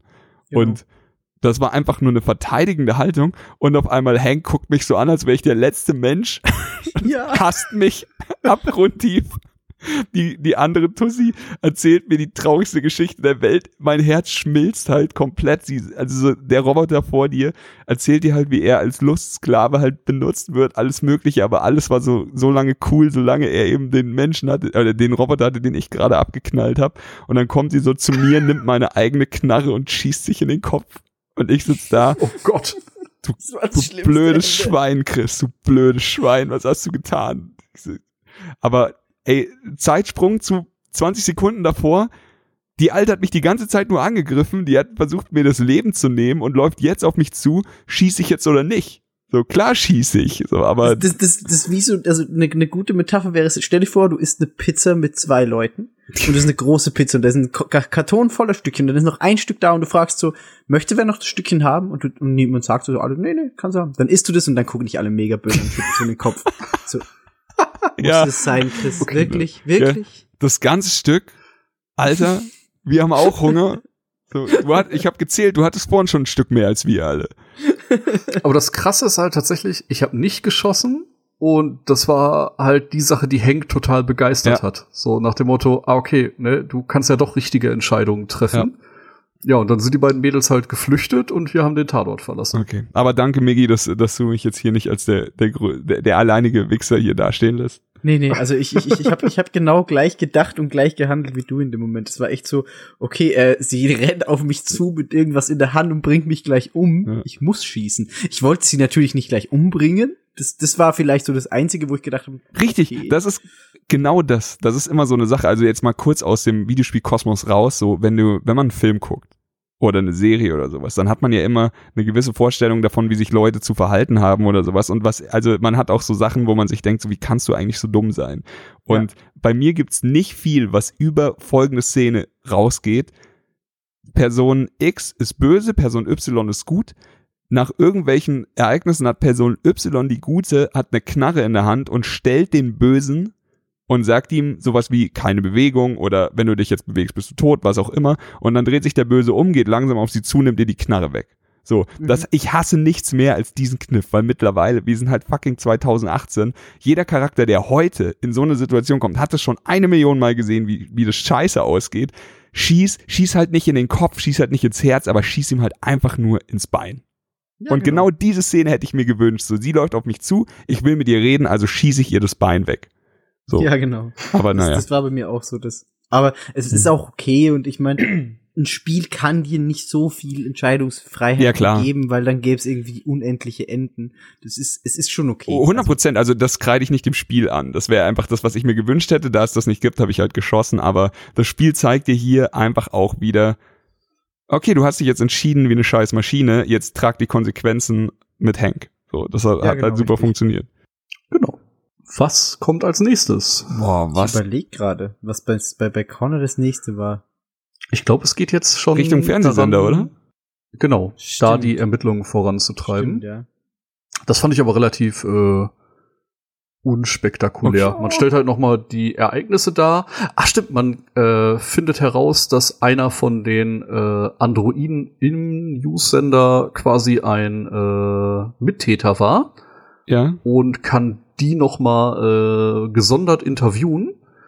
Und wie Chris gerade schon angeteasert hatte, äh, da war ich in der Befragung nicht so erfolgreich und äh, der ist dann auch bei mir später geflüchtet, als ich ihn noch mal befragt habe und äh, hat dann, glaube ich, sogar auf der Flucht ein, zwei Polizisten erschossen und wurde dann niedergestreckt von der Polizei. Was ist mit dir passiert? Mir? Ah, Nein, nein, nein, mit, mit Connor. Achso. äh, mir ist nichts Du, passiert. genau, weil, Ach Quatsch, ich bin schwer verletzt worden. Richtig. Der Typ hat mir, äh, glaube ich, sogar den äh, Hauptstecker aus der Brust gezogen. okay, dann ist, genau, das war, ähm, das war bei mir auch so, also das Verhör, ich glaube aber, es kann nicht gut laufen, denn ich wusste sofort, wer es ist von den dreien und habe ihn auch Ja, der hat halt immer geguckt. Genau, er hat Das immer halt geguckt, sehr ich habe ihm das auf den. Kopf zugesagt. Dann hat er mir irgendwie ein Messer in, den, in, in die Hand gesteckt, hat mir irgendwie das so ein Herzstück rausgerissen und als ich mich dann wieder zusammengesetzt hat und in dem Gang war, in dem er geflüchtet ist, da stand Hank, ich und noch ein paar Wachmänner und er ist halt nach vorne gelaufen und ich hatte Mhm. die Möglichkeit, wieder mich für Hank zu entscheiden oder die Knarre von einem Wachmann zu nehmen und auf ihn zu schießen. Und ich habe mich wieder für Hank entschieden und diesmal war es die falsche Entscheidung, glaube ich. Denn er hat sich das äh, Maschinengewehr von dem Typen ge genommen und hat erstmal alle in dem, in dem Gang außer Hank getötet. Ich glaube, er hat auch mich abgeknallt. Da bin ich mir nicht mehr sicher, aber auf jeden Fall hat er sehr viel Schaden angerichtet. Und ich, ich hoffe, einer von euch hat gesagt, Waffe nehmen, weil ich würde echt gerne wissen, ob das funktioniert hätte oder ob er dann Hank getötet hätte. Ich kann da gar nicht mitreden. Das war bei dir nicht? Ähm, das war bei mir nicht, weil ich, weil ich diese drei Typen nicht gefunden habe. Also Ach, krass. Ich, ich, ich habe die einfach übersehen, weil, und das, das bringt mich wieder zurück zu, zu der Marcus-Geschichte, bei mir war ja noch ein Android auf dem Dach. Stimmt, Also den hast du ein nicht Lebender getötet. aus, aus Jericho, genau, der hat ja noch gelebt. Das heißt, ich, ich habe mir mit Connor ganz kurz den Raum angeguckt und dachte mir, ja, aber ich weiß doch, da gibt's nicht wirklich was zu holen. Ich gehe jetzt sofort auf das Dach rauf. Ähm, bin da raufgegangen und habe dann äh, gesehen, der Android ist nicht mehr da, wo ich ihn zurückgelassen habe. Also der hat anscheinend noch ein bisschen Kraft gehabt. Und habe dann mit Connor die Umgebung abgesucht, den gefunden. Ähm, und da war es dann aber auch so eine Entscheidung zwischen ähm, Hank sagt, bleib in der Deckung, weil der hat wie wild um sich geballert, sonst äh, gehst du drauf. Ähm, und da war dann kurz die Entscheidung so, höre ich jetzt auf Hank oder laufe ich los, um den vielleicht noch kurz zu stellen? Was ich dann gemacht habe, bin kurz zu ihm hin, hab ihm so ein paar Infos noch entlockt über Jericho ähm, und dann hat er sich selbst die Birne weggeblasen. Krass. Okay, krass. Okay. Aber ich glaube, wenn ich da das äh, Quicktime-Event versaut hätte, dann wäre Connor auch irgendwas passiert, weil das war echt schon sehr gefährlich und Hank hat auch gesagt, bleib in Deckung, sonst stirbst du. Mm, Wow. Hm. Okay, wie ging's dann weiter danach? Also ich meine, wir sind jetzt schon fast mit allen dreien auf Richtung Finale, oder? Genau, also der nächste Part ist dann bei mir, weil ich halt da das Ende nicht hatte. Äh, Ich hatte mit Connor dann noch eine Passage im Polizeirevier, wo ich quasi den Standort von Jericho lokalisieren musste. Ich auch. Richtig. Äh, ganz kurz Und, noch, ich glaube, wir haben äh, nur eine Sache vergessen, die aber relativ irrelevant ist. Äh, bei Hank zu Ja. Hause. Da wart ihr auch, oder? Ach ja, Aber ich weiß nicht mehr Ja, genau, ja, vor welchem Fall oder nach welchem Fall. Irgendwann sucht man Hank und äh, geht einfach, schaut dann, nachdem er in der Bar eben nicht rumhängt, schaut man bei ihm zu Hause nach. Ähm, ich bin dann irgendwie hintenrum eingestiegen, hab bei ihm zu Hause noch, also äh, man findet ihn, er liegt am Boden, hat äh, neben ihm ist so, so, er hat sich so ein bisschen angekotzt, glaube ich, und Ja. ähm, er hat auch eine Knarre neben sich liegen mit einer Kugel, wenn ich das richtig gesehen habe. Genau. Ähm, man lernt Sumo kennen, den Hund von Hank, mega Oh, cooler Typ, Sumo. ich liebe Sumo. Und ja, man entdeckt halt wieder so ein paar Infos, die aber halt auch echt wichtig sind für später. Und wir haben noch was vergessen. Wir haben die Szene vergessen, in der Hank mit äh, Connor zu dem Urerfinder der Androiden fährt. Das kommt, Das glaub ich, kommt erst noch. danach. Ach, kommt es erst? Okay, und dann, dann will ich Ich das glaube, nicht das kommt erst nachdem wir Jericho gefunden haben. Okay, ich dachte, es wäre schon vorher gewesen. ist, aber gut, ist ja, also von der. Reihenfolge her, ich bin eh begeistert, wie, wie krass wir uns momentan noch an alles erinnern können, was wir, weil es ist ja, Ja, doch, total. es sind ja doch elf Stunden Spiel, also wenn wir hier irgendwie ein, ein Date irgendwie durcheinander bringen oder sowas. Aber so ungefähr wird schon passiert sein, wie wir es euch Ja. erzählen. Ähm, gut, Genau. dann fangen wir doch einfach jetzt an. Äh, das Polizeirevier war bei mir einfach nur noch ähm, so, wir sind kurz davor, den Fall zu verlieren oder der Fall wird uns schon entzogen und alles, was wir jetzt als Connor noch zu tun haben, ist rauszufinden, wo fucking nochmal Jericho ist. Genau. Genau. Genau. Wir gehen runter, Hank verschafft uns Zeit, was echt, also er legt sich halt jetzt echt mit dem mit Arschkopf an und allen möglichen, ich glaube noch mit mit irgendeinem anderen hohen Tier legte sich auch Mit noch an. Arschkopf 2 sogar, mit dem, mit dem FBI-Typen. Ah ja, richtig, richtig mit Arschkopf 2.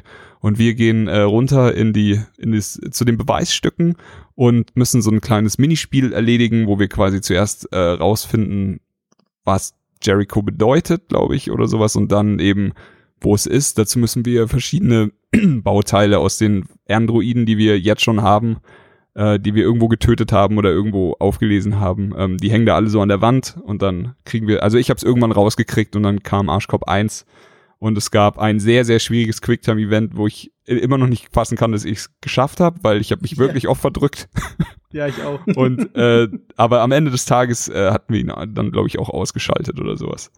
Was, was mich interessiert ist, äh, durch welche, durch welches Beweisstück habt ihr dann Mhm. äh, Jericho lokalisiert? Weil ich glaube, da gibt's sehr viele Möglichkeiten, je nachdem, wie man mit Connor vorher gespielt hat. Okay, bei mir war's die Statue aus Holz, die ich im ersten, ähm, in diesem Stichwundenmordfall gefunden habe in der Dusche. Mhm. Die war hohl und da, da war was drin. diese, diese Bilder, Ah. glaube ich, zum Jericho Locate. Okay, das ist interessant. Bei dir, Thomas? Ich überlege gerade. Also äh, bei, bei mir war es so, dass ich eben diesen einen äh, Androiden am Dach gestellt habe, den dann reaktivieren konnte und gemerkt habe, Ja, genau. sein, sein, sein Auge, sein Augending funktioniert nicht mehr. Dann erst Und dann habe ich Markus Stimme imitiert. ganz genau, genau so habe ich es auch gemacht. Ja. Ach krass, okay. Ja, Den hatte ich ja gar nicht. da hat er sich kurz in Sicherheit äh, gewiegt und äh, hat alle anderen ins Verderben gestürzt. Guter Mann. Was ich, was ich auch Guter so ein bisschen, so ein bisschen weird fand, so, hä, äh, du imitierst die Stimme von Marcus und fragst ihn, wo ist Jericho? Das müsste ihn eigentlich Ja, schon so ein eigentlich bisschen, total dumm. Ganz witzig aber, ich habe einen anderen äh, Typen angequatscht, also angeschlossen, weil ich hatte ja den nicht, den ihr angesprochen habt. Der hat ja bei mir überlebt. Und der hat aber, also ich habe das auch alles versucht, aber der hat mich komplett durchschaut und hat gesagt, ich sag euch einen Scheiß so. Ach, Du, du bist nicht Markus, bla bla bla. Und also der, der war mega, mega wütend auf mich. Hat, mir hat Cool, mich ich, verflucht. also ich, Sehr gut. mich würde auch interessieren, wie viele verschiedene Möglichkeiten es in der Situation gibt, Jericho zu finden. Ja. Weil ich glaube, es gibt noch mehr als die, die wir jetzt gefunden ja, haben. mit Sicherheit. Wahrscheinlich.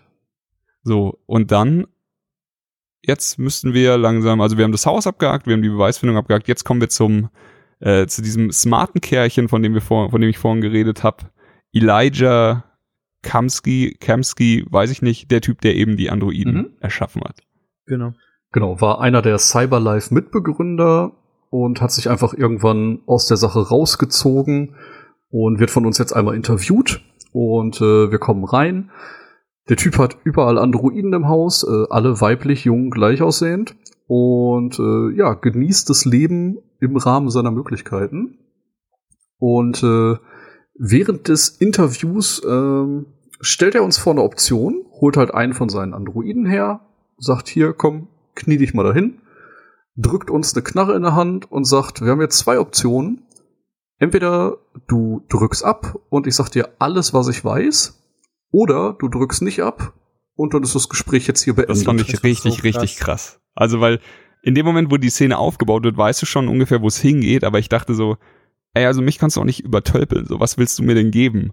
So, und, aber in dem Moment, wo er halt sagt, wenn du jetzt schießt, dann sage ich dir alles, was ich weiß. Also er, er gibt dir quasi den Schlüssel zu allem. Das, das fand ich Ja. wirklich heftig. Also so, dann so, okay, fuck, du hast mich an dem Sack. Du hast mich doch am Sack. Ja, okay, und dann, dann denkst du halt nach. Und äh, wichtig auch zu sagen, diese Entscheidung war nicht zeitlich. Da konnte man richtig lange drüber nachdenken. Da lief kein Mhm. Timer ab. Und ich habe auch ungefähr fünf Minuten die Konsequenzen hin und her abgewogen und mich mit Steffi Ja, beraten. Und? Ja. Und dann hab ich die Knarre genommen, hab sie weggepackt und hab sie nicht abgeschossen. Ich auch nicht. Ich auch nicht. Ja. Ich konnte es einfach nicht. Und Hank, äh, Hank hat uns fa quasi fast geheiratet, weil er so happy war, dass wir sie nicht abgeknallt haben. ja, total. Also da, das war, glaube ich, der größte Hank-Boost, den man machen kann. Mhm. Und ähm, ja, man hat quasi hier endgültig bewiesen, dass Connor auch menschliche Entscheidungen trifft. Also einfach eine Entscheidung aus Empathie trifft und nicht aus äh, Pflichtbewusstsein. Genau. Gut, und danach, Ja. denke ich, äh, laufen jetzt alle Stränge Richtung Jericho zusammen. Ja, jetzt Genau. kommt es dann langsam zusammen. Okay, also ähm, wir hatten als Connor rausgefunden, wo was Jericho ist und ähm, gehen der Spur nach und tauchen dann in Jericho auf. Und das ist im Spiel tatsächlich ganz cool umgesetzt, weil da wird sehr schnell gesprungen zwischen den ganzen Leuten. Kara und äh, die kleine Alice und Luther bei mir noch und bei Thomas ähm, tauchen auch in Jericho auf. Und wir finden eben auch als Marcus in Jericho jetzt schon als krasser Anführer, also der hat jetzt schon seine Rolle weg. Äh, und es sind auch echt schon viele Leute versammelt und äh, alle stehen vor irgendwelchen Leinwänden und gucken sich die Nachrichten an und das Nachrichtengeschehen, wie die öffentliche Meinung sich jetzt schon auch gar nicht so negativ mehr über die Androiden äußert, weil sie haben halt gesehen, dass wir wir fordern was, aber was, was die Menschen verstehen können und wir sind friedlich dabei. Wir, uns wurde sogar noch übel mitgespielt, also es wurde ja auch öffentlich übertragen, wie unsere Mit-Androiden abgeknallt wurden, obwohl wir einfach nur friedlich die Hände gehoben und Freiheit gerufen haben. Und in dieser Situation fangen jetzt die Ereignisse langsam an, sich zu überschlagen. So, also Connor ist nicht mehr hundertprozentig der Typ, der wirklich jetzt der Gegenspieler von Marcus ist, sage ich jetzt einfach mal. Connor ist all, also einfach nur der Typ, der sie jetzt gefunden hat. Aber wir wissen ja, dass er sich jetzt auch schon ein, zwei, dreimal menschlich entschieden hat. Und ähm, das, die erste krasse Szene, die jetzt als nächstes kommt, ich, Luther hat uns, glaube ich, jetzt schon das zweite oder dritte Mal darauf angesprochen, also Kara, dass er mit ihr über Alice reden will. Und irgendwo dort in dem ganzen Gewusel von Androiden und sowas sieht äh, Kara wieder Alice, denkt sie jedenfalls. Es ist halt so, wie sie Alice am Anfang gesehen hat. Ja. Und in dem Moment macht dein Hirn einfach so kurz und du checkst, okay, das ist nicht deine Alice, das ist eine Alice. Und dann äh, kam eben Luther zu mir und äh, hat mir die ganze Sache erklärt. Bei dir, Miggy, war Luther ja nicht mehr im Leben. Bei mir war Luther nicht mehr im Leben und ich habe auch keine andere Alice gesehen. Ähm, ich bin äh, mit Kara zurückgekommen von Marcus, also sie hat, mit Marcus gesprochen und der hat gesagt, okay, er hilft dir nach Kanada zu kommen. Ähm, und ich bin die, die Treppe da runtergelaufen und dann ist da diese, diese schwarze Frau gestanden, die nur noch so ein halbes Gesicht hat, der die Schläuche Ja, so ja, klar. raushängen, wie so, wie so Rasterlocken. Ja. Ähm, und die hat mich dann aufgeklärt und hat gesagt, ey, guck mal darüber, das ist Alice. Aber weißt du eigentlich, wer Alice ist? Und die hat's mir dann erklärt, dass Alice ein Ach krass. Androide ist. Okay. Genau. Thomas, du hattest dann- wahrscheinlich meine Szene, oder? Genau, genau. Genau, und äh, jetzt kommen wir zu einer Sache, die, die mich, die mir das Herz gebrochen hat, denn danach, also du gehst zu Alice, obwohl du jetzt weißt, dass sie auch ein Androide ist. Und das Ja. Spiel fragt dich jetzt auf dem spieleigenen Art einfach, nimmst du sie in den Arm oder distanzierst du? Und ich habe sie halt in den Arm genommen Natürlich. einfach. Und am Ende dieses Kapitels, also ich habe immer geguckt, eigentlich war es mir egal, was die Welt gemacht hat, ich habe immer geguckt, was meine Freunde gemacht haben. Und ohne Witz, bei dieser Szene stand da, nur 15% von meinen Freunden haben sie auch in den Arm genommen. Und ich nur so, was? Was seid ihr alles für? Unmenschen? Das ist das Einzige. Also ich weiß, du kannst mir während diesem ganzen Playthrough kannst du mir gut fünfmal vorwerfen, dass ich mich verhalten habe wie ein Widerling oder wie ein Arschloch. Aber bei dieser Szene da ich nur so, was? Weiß okay, keine Ahnung. Aber ich weiß auch bis heute nicht, wer es war. Also streitet jeder ab. Jeder von euch könnte das Schwein sein. Sehr gut. Ja, dann, äh, Dann geht's eigentlich Da Schlag Connor auf eben-. Ja. genau, da Connor eben doch noch äh, auf Seiten der Regierung arbeitet, ähm, beginnt dann mehr oder weniger ein groß angelegter Polizei-FBI-Angriff auf Jericho. Und da geht jetzt einfach alles drunter und drüber. Ähm, wir stürmen mit Connor das Schiff. Wir versuchen mit Marcus Leute zu retten. Wir versuchen uns mit Kara in Sicherheit zu bringen. Und das passiert halt wirklich in Minutenabständen. Also immer, es wird immer extremer, es sterben immer mehr Leute. Und ähm, die Lösung, die es bei mir dann final war, äh, war halt den Selbstzerstörungsknopf äh, von Jericho Ja, auszulösen. mir auch. Und ja, so konnte ich halt zumindest dafür sorgen, dass keine Informationen in die Hände der Regierung gekommen sind und hab äh, ja mich dann ins Wasser gestürzt vom Schiff und mich so retten können mit Marcus. Jericho musste fallen, das war bei mir auch so. Ähm, noch ganz kurz, damit es nicht unter den Tisch fällt. Es gibt eine, eine Liebesbeziehung zwischen North und Marcus. Ich denke, die war bei uns allen. Ähm, auf jeden Fall, bei mir war sie halt sehr, also ich habe es immer drauf angelegt, natürlich. So, also ich, Ich ich wollte das Mhm. halt einfach. Und ähm, da, North ist zwar sehr auf Krawall gebürstet und ist eher immer auf, komm, lass jetzt endlich mal kämpfen und nicht immer nur friedlich sein, aber es funktioniert auch wundervoll, indem man einfach trotzdem immer die, äh, die friedfertigen Entscheidungen mit Marcus trifft. Und ähm, da gab es erst noch eine schöne Szene, wo North eben noch gesagt hat, hier, irgendwer von den Androiden hat irgendwas mit Atomwaffen geklaut und das steht da in irgendeinem Laster Ja, irgendwo in Detroit, ja. hier ist der Schalter für die Bombe und du kannst halt auch jetzt einfach alles in die Luft jagen und sagen, Menschen, wenn ihr uns nicht wollt, dann fickt alle und aber nee, habe ich nicht gemacht, natürlich nicht, habe ich gesagt, hier, lass den Schmarrn und ähm, genau, Jericho, Wobei, ähm, da gab es zwei Optionen. Äh, du konntest entweder den Zünder selbst nehmen oder du konntest ihn, glaube ich, bei North lassen. genau, ich ne? habe ihn bei North gelassen. Ich habe ihn auch bei North. ich habe ihn mitgenommen. Ah, okay. Oh. Du krankes Stück Ich dachte Scheiße, Thomas. er- Ich dachte mir halt, bei mir ist er besser aufgehoben als bei North. ist eigentlich logisch, so ja. Macht Sinn. Weil sie ja. Ja. doch eher auf Krawall gebürstet ist. Genau, deswegen habe ich gesagt, äh, gib mir den mal lieber, damit Ja, ich ja. die Entscheidung darüber mal her, habe, gib mal. äh, ich, ich hatte dass dann alles später auch schief läuft. echt Angst wegen dem Scheißzünder. Also eben genau wegen der Entscheidung. So, fuck, sie hat den immer Ja. noch. Was ist, wenn sie ihn gleich einfach Ja, schnell, schnell küss sie einfach. Genau. ja. Nee, ähm, und hier kommen wir jetzt zu der, also zu der Entscheidung, die mir am meisten leid tut im ganzen Spiel, weil bis hierhin hatte ich es irgendwie geschafft, mich da so fragwürdig durchzumogeln, aber doch alles irgendwie so zu schaffen, wie ich es wollte.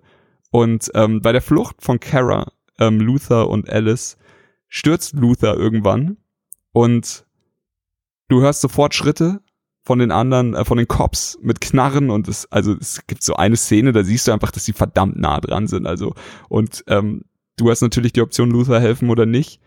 Und die Zeit läuft ab. Du hast, glaube ich, für diese Entscheidung so drei Sekunden oder so gefühlt. Und ich einfach nur so, fuck. Und dann habe ich die Augen geschlossen und gesagt, weiter. So, in dem Moment habe ich Mhm. mir einfach nur gedacht, ich will jetzt nicht alle drei verlieren. So, aber es hat mir das Herz gebrochen und äh, ich habe mir in dem Moment eingeredet, dass man Luther nicht retten kann. Dass es jetzt quasi die einzig richtige Entscheidung war, die man treffen konnte. Allerdings weiß ich mittlerweile, dass man ihn retten kann. Und Ja. das, das tut mir, Ich habe ihm das tut mir richtig weh, dass ich das nicht gemacht habe. Wobei, äh, ich kann dich ein bisschen beruhigen, äh, ich habe ihm geholfen, aber man wird dann trotzdem getrennt. Ah, okay. Krass. Okay, er, Ja. bei, bei Miggy ist er schon tot. Ich, hätt- ich Ja. habe ihn jetzt verloren, bei Mhm. mir ist er jetzt gestorben. Und zwar nicht durch seine eigene Dummheit, sondern durch meine Schuld. Du hast ihn danach nicht mehr gesehen? Er ist tot. So, also ich glaube, sie haben ihn einfach gefangen genommen, abgeknallt, weiß ich nicht. Also ich habe ihn danach nicht mehr gesehen. Okay.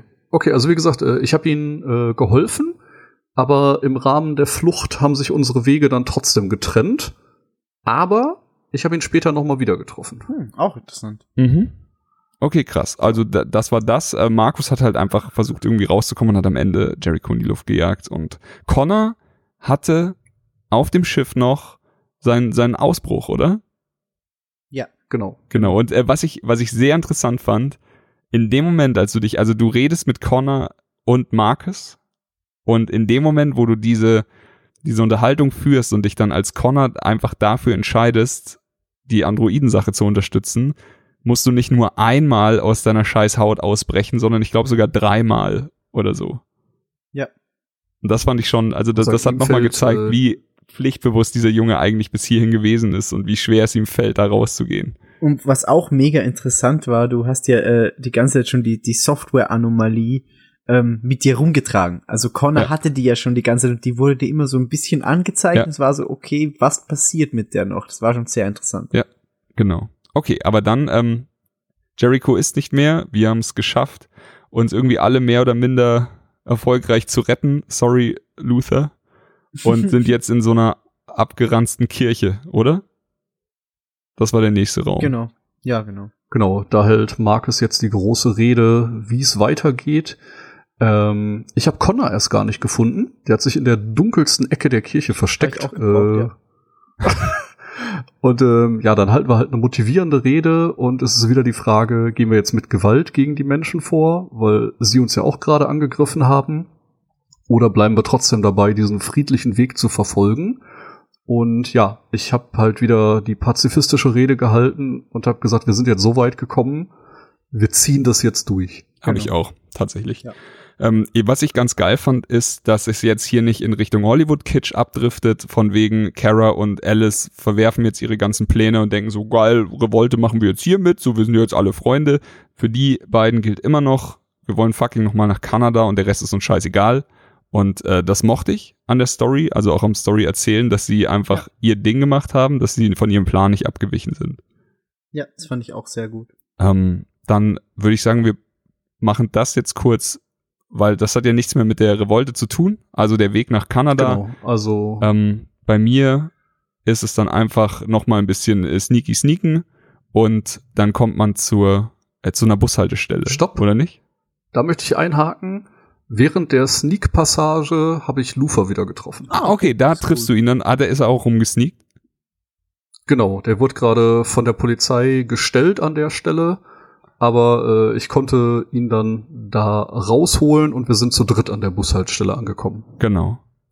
Perfekt. Und an der Bushaltestelle kommen wir jetzt zu der für mich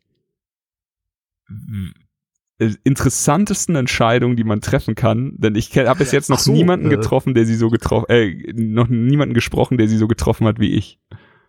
Da möchte ich euch äh, kurz noch was spoilern. Ähm, ich bin auf die Bushaltestelle gekommen, bin da hin und her gelaufen und habe versucht, eine Lösung zu finden, wie ich an Tickets komme und bin Todd in die Arme gelaufen. Also dem Besitzer von Kara.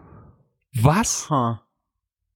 Der taucht da quasi Was? am Ende wieder auf und ähm, er kennt natürlich direkt Kara und Alice wieder, ruft auch direkt nach Security und äh, dann konnte ich ihm aber in einem Dialog so ins Gewissen reden, dass er sich halt äh, für alles schuldig gefühlt hat und äh, dann auch der Security, die dann kommt, nur sagt, äh, ja, sorry, war ein Missverständnis. Ach, Crazy. Und, äh, lässt uns dann von dannen ziehen. Aber der taucht quasi an der Bushaltestelle Aber wieder auf. wo hast du das Ticket her?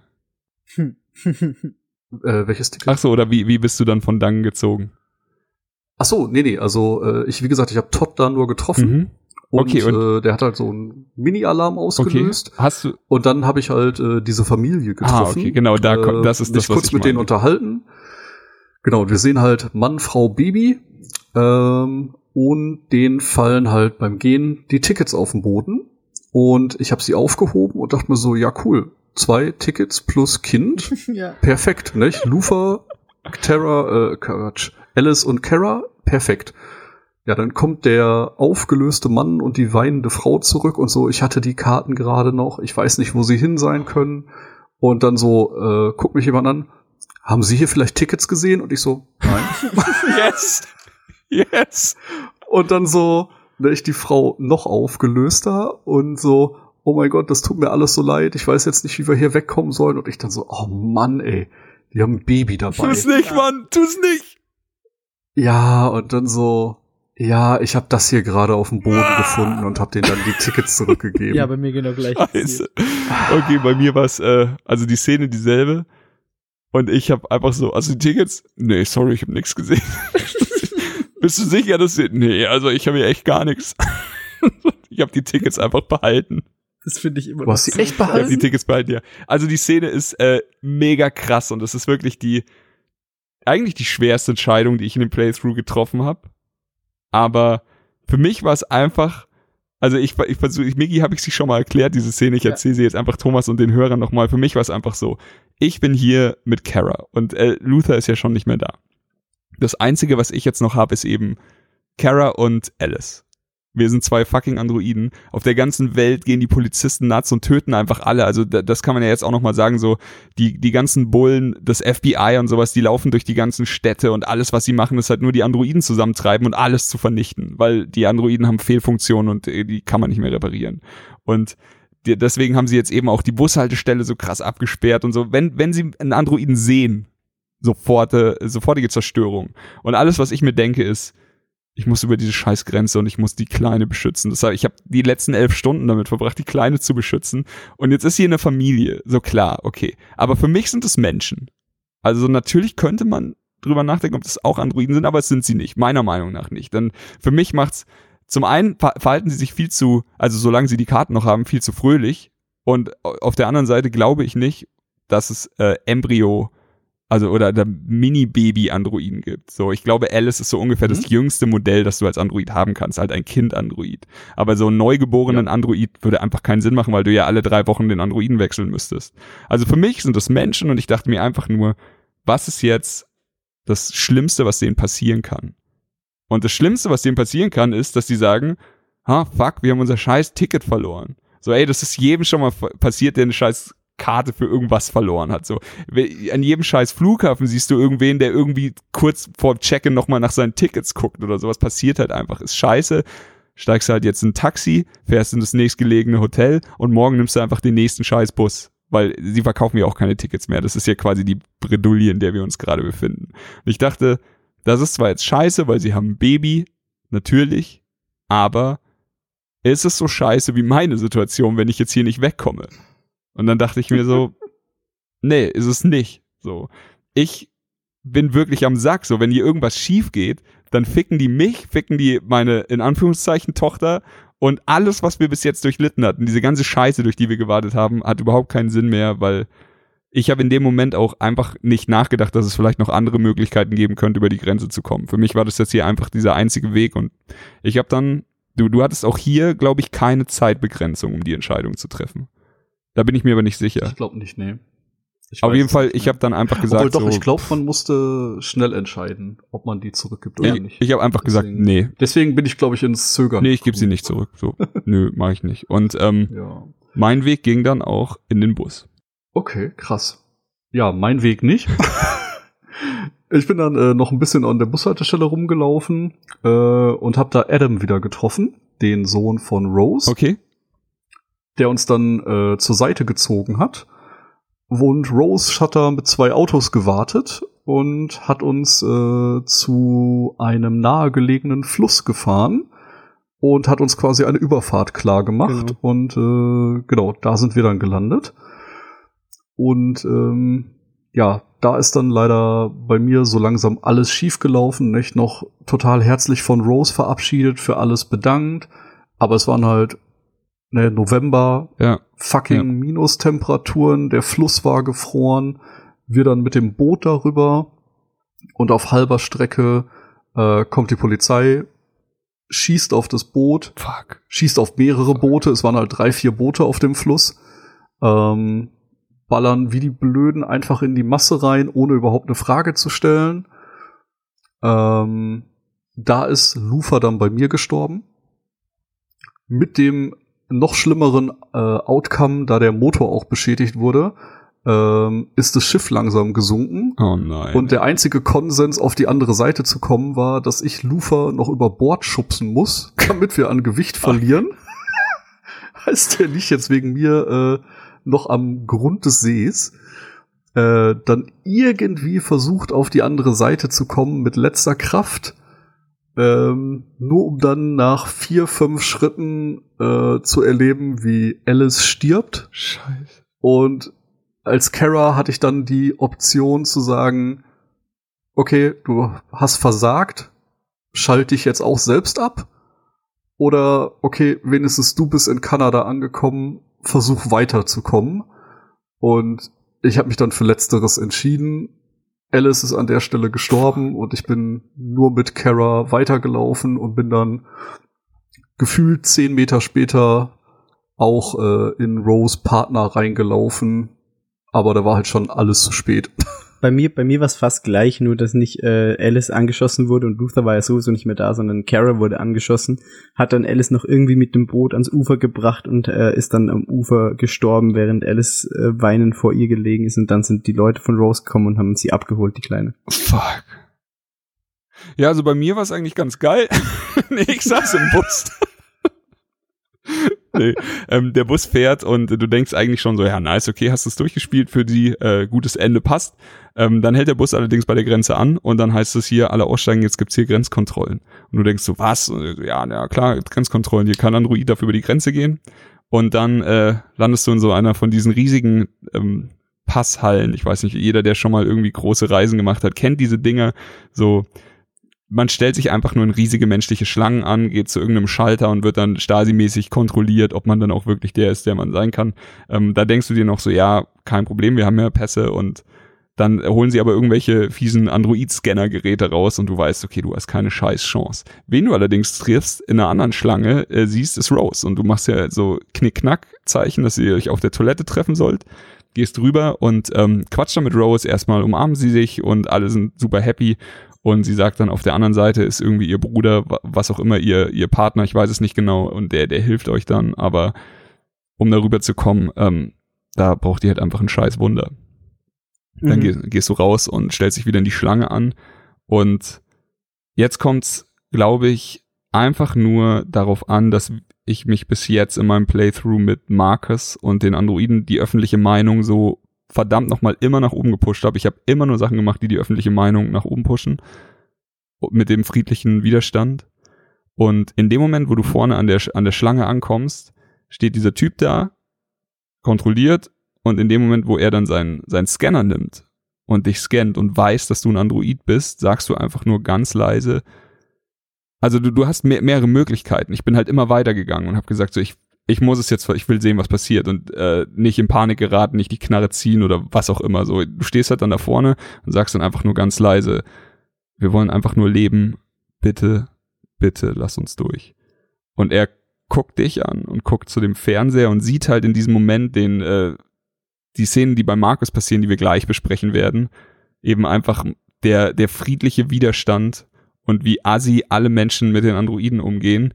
Und dann atmet er schwer und winkt dich einfach durch mit der Kleinen. Und dann hast du es hast du's Krass. geschafft. Also die beiden haben bei mir, sind bei mir beide friedlich in Kanada angekommen. Okay, verrückt. Besseres Ende. Ja, auf jeden Fall. Auf jeden Fall. Äh, was wir noch so ein bisschen außen vor gelassen haben, du hast es jetzt gerade schon äh, gesagt, dass ähm, die Polizei und die Regierung mittlerweile sehr hart gegen äh, Androiden vorgeht. Und äh, das wird sogar so auf die Spitze getrieben, dass quasi ganze Camps eingerichtet werden, in denen äh, Androiden zur ähm, Demontage quasi gebracht werden und die unter kompletter Polizeigewalt mit Waffengewalt da festgehalten werden. Und äh, ja, zu der Passage kommen wir jetzt mit Marcus. Ähm, wir haben wieder die Option, ähm, eben auf eins dieser Camps zuzumarschieren und haben da auch wieder die Möglichkeit, das friedlich zu tun oder eben Waffengewalt zu nutzen. Ähm, ja, ich bin meinem Spielstil treu geblieben Ich auch. habe auch da die friedliche Lösung gewählt und links und rechts von mir ist Reihe um Reihe niedergeschossen Ja. worden. Am Ende habe ich so einen kleinen Barrierewall direkt vor dem Camp eingerichtet, wo wir uns irgendwie verschanzt Mhm. haben. Ja. Und ähm, ja, es wird halt von den Medien äh, alles berichtet. Das war, glaube ich, auch der einzige Grund, warum wir noch nicht über den Haufen Richtig, geschossen worden sind, weil halt die Kameras auf uns Ganz genau, das war das. Einzige, wo ich noch einen kleinen Lichtblick hatte, weil das sah wirklich so aus, als würde man da gegen übermächtige Gegner kämpfen und hätte keinerlei Chance, irgendwas auszurichten. Auf jeden Fall. Und ähm, ja, dann führte eins zum anderen. Irgendwann haben die die Geduld verloren, haben die Barriere gestürmt. Ich habe noch versucht, so viele Leute wie möglich zu retten. Und äh, Ende vom Lied war, äh, es waren vielleicht noch zehn Leute übrig, komplett in die Ecke gedrängt, mit Waffen bedrängt. Und ähm, ich hatte halt die Option, was ich jetzt als letztes mache. Und äh, als erste Option, ich konnte halt jetzt die Dirty Bomb zünden, was sie sich auf jeden Fall verdient Ja. hätten. Aber ich hatte ja den Zünder Die dabei. Fucker, die Option hatte ich nicht. Oh, zum Glück hatte ich die nicht, ey. Ich wusste. äh, die zweite Option war, äh, meinem Ende entgegenblicken und äh, ein letztes Mal North küssen. Ja. Und ich hätte die noch irgendwie in Dialog verwickeln können. Ich dachte mir, yo, fuck it, äh, das wird jetzt eh nicht klappen. Äh, hab dann North geküsst. Das Ganze wurde übertragen. Und dann kam halt der äh, Rückruf der Präsidentin in Anführungsstrichen, die sich mittlerweile eingeschaltet hat. Und die hat halt die Armed Forces zurückgerufen und hat gesagt, nee, komm, das können wir jetzt nicht machen. Ja. Nicht? Die ganze Welt guckt dahin und äh, wir müssen das jetzt an der Stelle abbrechen. Und es führte dann äh, dazu, dass so ein bisschen ja die Menschen sich mehr oder weniger aus Detroit zurückgezogen haben und Detroit quasi die erste Androidenstadt der Welt geworden ist. Ja. Zu 100% das gleiche bei mir gewesen. Genau. Ich brauch gar Äh, nichts ein-. Eine Sache noch, äh, ganz kurz, bevor es unter den Tisch fällt. Connor hatte auch noch einen kleinen Teil dazu beizutragen. stimmt, stimmt. Ähm, seine Mission war, glaube ich, zu Cyberlife zu gehen und alle Androiden, die da irgendwo auf Halde stehen, zu aktivieren. Und äh, Genau, die hatten da locker noch mal 10.000 Stück oder so in verschiedenen Lagerhallen deponiert. genau, und ähm, da gab es dann noch einen kleinen Clash mit, warte, war es Arschkopf? Ich weiß es nicht. Nee, Nee, ach klar, ja, das war ein zweiter Connor. mit einem zweiten Connor. mit einem zweiten genau. Connor. Also der Genau. zweite Connor hat wohl Hank in, der in the meantime reingelegt und hat ihn, hält ihn Mhm. quasi als Geisel und dann wie ist es bei euch ausgegangen? Hat Hank überlebt? Nein. Shit. Also bei mir hat er auch überlebt, aber es war, ich weiß ehrlich gesagt nicht warum. Es war einfach ein Quicktime-Event, alles Mögliche und irgendwann äh, gab es dann nur noch so, ein- so ein Fight zwischen mir und Fake Connor Ja, und ähm, am Ende war dann der lebende Hank an der Knarre und schaut dann und weiß natürlich nicht, wir sehen identisch aus, reden identisch, sagen genau dieselben Dinge. ich bin der Richtige, er ist der falsche Connor. Nein, Mann, ich bin der Richtige. Und dann äh, am Ende des Tages hat sich einfach nur die Situation darüber definiert, ob du Informationen über Hank gesammelt hast. Denn Hank Genau. fragt dich dann ein, zwei Sachen, die nur jemand wissen kann, der jetzt wirklich in letzter Zeit sein Partner war. Und eine der Fragen war, glaube ich, nach seinem, äh, warum er Androiden hasst und eine der Fragen war, warum, äh, wie sein Hund heißt. Das war es bei mir. Ja, bei mir auch. Und äh, das konnte ich beantworten. Und danach hat er den falschen Connor erschossen und äh, tatsächlich war das vielleicht das gute Ende mit Hank. Ich weiß es nicht, was es noch für, für Optionen gab. Also ich, Also nur um euch meins zu erzählen, ähm, der falsche Connor hat Hank mit einer Waffe bedroht und ich hatte zwei Optionen. Ähm, entweder Hank zu retten, das hätte wahrscheinlich zu dem Fall geführt, den ihr dann hattet, und ein Handgemenge zwischen den zwei Connors. oh ja, stimmt. Oder, Oder- die Androiden zu aktivieren. Genau, und ich dachte mir, fuck, jetzt mache ich die Mission zu Ende. Hank muss jetzt zum Wohl aller anderen dran glauben. Hab dann nach dem Androiden gegriffen. Daraufhin hat Connor erst Hank erschossen, hat dann das Feuer auf mich eröffnet, dass ich schwer verwundet am Boden lag. Äh, kam dann auf mich zu, hat noch eine trabende Rede gehalten, äh, dass ich ja keine Chance hatte. Und als letzten Quicktime-Event konnte ich dann quasi den Arm von falschen Connor greifen und mit ihm die Körper tauschen. Also einen Datentransfer machen. Scheiß. Und dann war der Fake Connor quasi kaputtgeschossen am Boden. Klassiker. Und ich war Geil. in seinem Körper und konnte dann als funktionierender Android alle anderen befreien. Geil. Okay, cool. Nur dafür, wie gesagt, bei mir ist Hank halt auf der Strecke geblieben und ich hatte die komplette Sache nicht, die ihr gesehen Wie habt. ist- nee, bei mir wär's wie. Wie ist Hank gestorben? Hat er, war er einfach tot oder war er so Hank-mäßig? So ein richtig fieser Bauchschuss. Aber hat, hat er noch ein letztes Wort? Hat er ihn nochmal beleidigt oder sowas? Oder, Ich glaube, er war sehr enttäuscht. Ich erinnere mich aber nicht an den genauen Wortlaut. gut, krass. Heftig. Aber okay. Wobei, nee, ich glaube, er hat sogar noch sowas äh, in Richtung gesagt, äh, dass er jetzt endlich mit seinem Sohn wieder zusammenkommen kann. Boah, das wäre aber ein, sch- also glaub, gar nicht so ein schlimmes ich glaub, Ende. So, ich meine.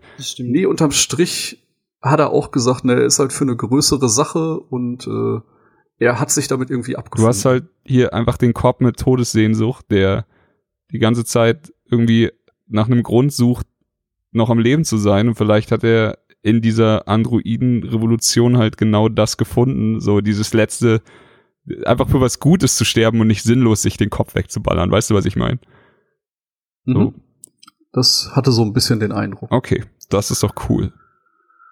Ja, äh, nur parallel dazu. Äh, ich habe einmal äh, bei einem Stream das Ende gesehen und ich sag euch, da wir das ja alle drei noch nicht gesehen haben, also ich habe es halt in bewegten Bildern gesehen, freut euch darauf, wenn ihr als Marcus Waffengewalt benutzt. Okay, Das Ende ist ein fucking Actionfeuer. okay, ich bin. Unfassbar. Also das wird definitiv in meinem nächsten Playthrough passieren. Der Rest ist mir eigentlich relativ wurscht. Vielleicht lasse ich die auch einfach alle sterben. ich will einfach nur die Welt brennen sehen. Ja. Aber gut, wir können zusammenfassen. Ähm, die Geschichte mit Kara ist vielleicht die tragischste. Also so Ja. Mhm. bei euch äh, super tragisch. Bei mir ist halt einfach nur der, also der einzige Grund, warum es bei mir leicht durchging, ist, dass ich mich sehr egoistisch verhalten habe, wenn es um Kara und Alice ging. Und dass du mit Marcus den friedlichen Weg und das hast. ja natürlich. Aber Sonst wärst du ja trotzdem raussortiert das worden. stimmt. Ähm, Da stelle ich mir dann tatsächlich die Frage, ob es auch ein paralleles Ende gibt, wo Kara und Alice vielleicht auch in einem dieser Lager landen Alter. und dann vielleicht auch noch mal befreit werden können, müssten, sonst das was. wäre krass. Oder sie gehen einfach drauf in diesen Lagern. Kann auch passieren. Okay, und ähm, ja, Connor. Connor hat so oder so. Also okay, wir wissen jetzt alle nicht, was passiert, wenn Connor Android bleibt, ohne dass er Abweichler wird. So, dann, dann wäre wahrscheinlich seine Mission ähm, einfach erfüllt gewesen, als er Jericho angegriffen hat. Wahrscheinlich. Wahrscheinlich, ja. Wobei man hat ja noch eine letzte äh, kleine Sequenz, in der äh, Cyberlife noch mal versucht von Connor. Ähm, nee, hattet ihr die überhaupt? Ja. Okay. genau, also äh, am Ende hält Marcus halt eine flammende Rede für die ganzen Androiden der Stadt und sagt, äh, sie haben uns anerkannt und alles wird gut und wir kämpfen jetzt für unsere Rechte. Und dann sieht man plötzlich, wie äh, bei Connor äh, dieses blaue Dingsy anfängt zu rödeln. Und ähm, ja, Cyberlife versucht halt nochmal von ihm Kontrolle zu gewinnen. Und da hat man halt so eine kleine Sequenz. Ich weiß nicht, ob man die versauen kann oder ob man sich gezielt dafür entscheiden kann, das nicht zu machen. Aber auf jeden Fall ähm, kann man dann da escapen und äh, bleibt dann Abweichler. Man kann aber wahrscheinlich auch die Sequenz auch verkacken. Die Cyberlife übernimmt einen und man schießt Marcus wahrscheinlich einfach nur von hinten mit einer Alter, Pistole in den auch. Kopf. Alter. Ja, das wäre finster. Also einen anderen Outcome kann ich mir an der Stelle nicht vorstellen. Also warum man die Sequenz noch eingeführt hat. Alles in allem äh, muss ich sagen, das Spiel an sich schon ein richtiges Brett. Jetzt diese Sache hier nochmal mit euch zwei zu bequatschen, hat mir, hat, das war jetzt wie eine Therapiestunde für mich. Das hat mir sehr viel. Spaß gemacht. Das auf jeden Fall. Und äh, wie gesagt, wir haben vielleicht ein 30 bis 40 Prozent des Spiels gesehen, alle drei zusammen, weil wir ja doch recht ähnliche Wege gegangen sind. Das heißt, äh, da gibt's auf jeden Fall noch sehr viel mehr zu entdecken und zu spielen und äh, komplett anderen Outcome, den man haben kann. Ja. Jupp, jupp. Ähm, also, don't believe the hype. Ah. So, ich weiß, das Spiel kriegt überall so irgendwas zwischen 70, 80 Prozent, vielleicht mal 85 oder sowas. Ich kann's verstehen in einem gewissen Sinne, aber man, so ein solches Spiel könnte man halt auch einfach mal anders bewerten. So, ich meine, das ist so ein Spiel mit einem mit einem richtigen Action Brett. So, sagen wir jetzt einfach mal, die, die Spiele sind am selben Tag rausgekommen. Das Spiel mit Dark Souls zu vergleichen, ist halt kompletter Quatsch. So, niemand wird sich denken, oh, eins, ich kaufe mir entweder das eine oder das andere.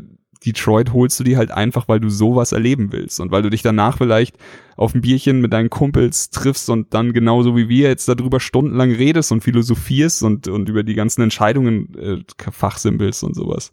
Also ich finde, allein wegen dem Alleinstellungsmerkmal macht man bei diesem Spiel, wenn man sich halbwegs für sowas begeistern kann, auf keinen Fall was falsch. Sehe ich auch so, ja. Das stimmt. Ist halt vielleicht, wenn man eine richtig schöne Story-Erfahrung haben möchte, dann ist es einfach ein tolles Spiel. Yes. Gut, gut. Ha. Hat noch einer von euch irgendwas zu ergänzen, was wir in den letzten, oh, jetzt haben wir ganz schön lange aufgenommen, fast drei Stunden, äh, noch nicht gesagt haben? Nee. Nö. Also mir fällt gerade tatsächlich nichts mehr ein. Alles von der Seele Okay, geredet. dann äh, würde ich sagen, lassen wir es hierbei. Packen wir es an der Stelle. Migi, danke, dass du unser Gast Sehr warst. gerne. Äh, des Weiteren auch danke an Sony für die Bemusterung. Und ähm, ich hoffe, ihr hattet viel Spaß mit der Folge. Ähm, ihr habt vielleicht doch ganz andere Erfahrungen gemacht. Lasst uns davon gerne wissen. Schreibt uns an, haut uns bei Twitter an. Wobei, dann könnte man ein bisschen viel spoilern, aber das haben wir jetzt eh schon alles gemacht. Ähm, ja, lasst uns einfach äh, eure Erfahrungen gerne teilhaben. Und ja, ich sag nochmal, danke fürs Zuhören und bis zum nächsten Jo, Mal. danke nochmal, Miggy, äh, danke Sony und äh, auch danke Contact Dream für den Titel. Äh, hat sehr, sehr viel Spaß gemacht, jetzt vor allem da nochmal drüber zu quatschen. Und äh, es, es ist ein bisschen ausufernder geworden, aber ich glaube, es ist auch ein bisschen geil geworden. So, Ich glaube auch. Danke für die Einladung, Jungs. ja, immer. Sehr gerne. Also haut rein und habt eine schöne Zeit. Tschüss. Das war Darf ich vorstellen. Mehr von Chris und Thomas findet ihr auf darfichvorstellen.com und unter darf ich folgen auf Twitter. Bis zum nächsten Mal.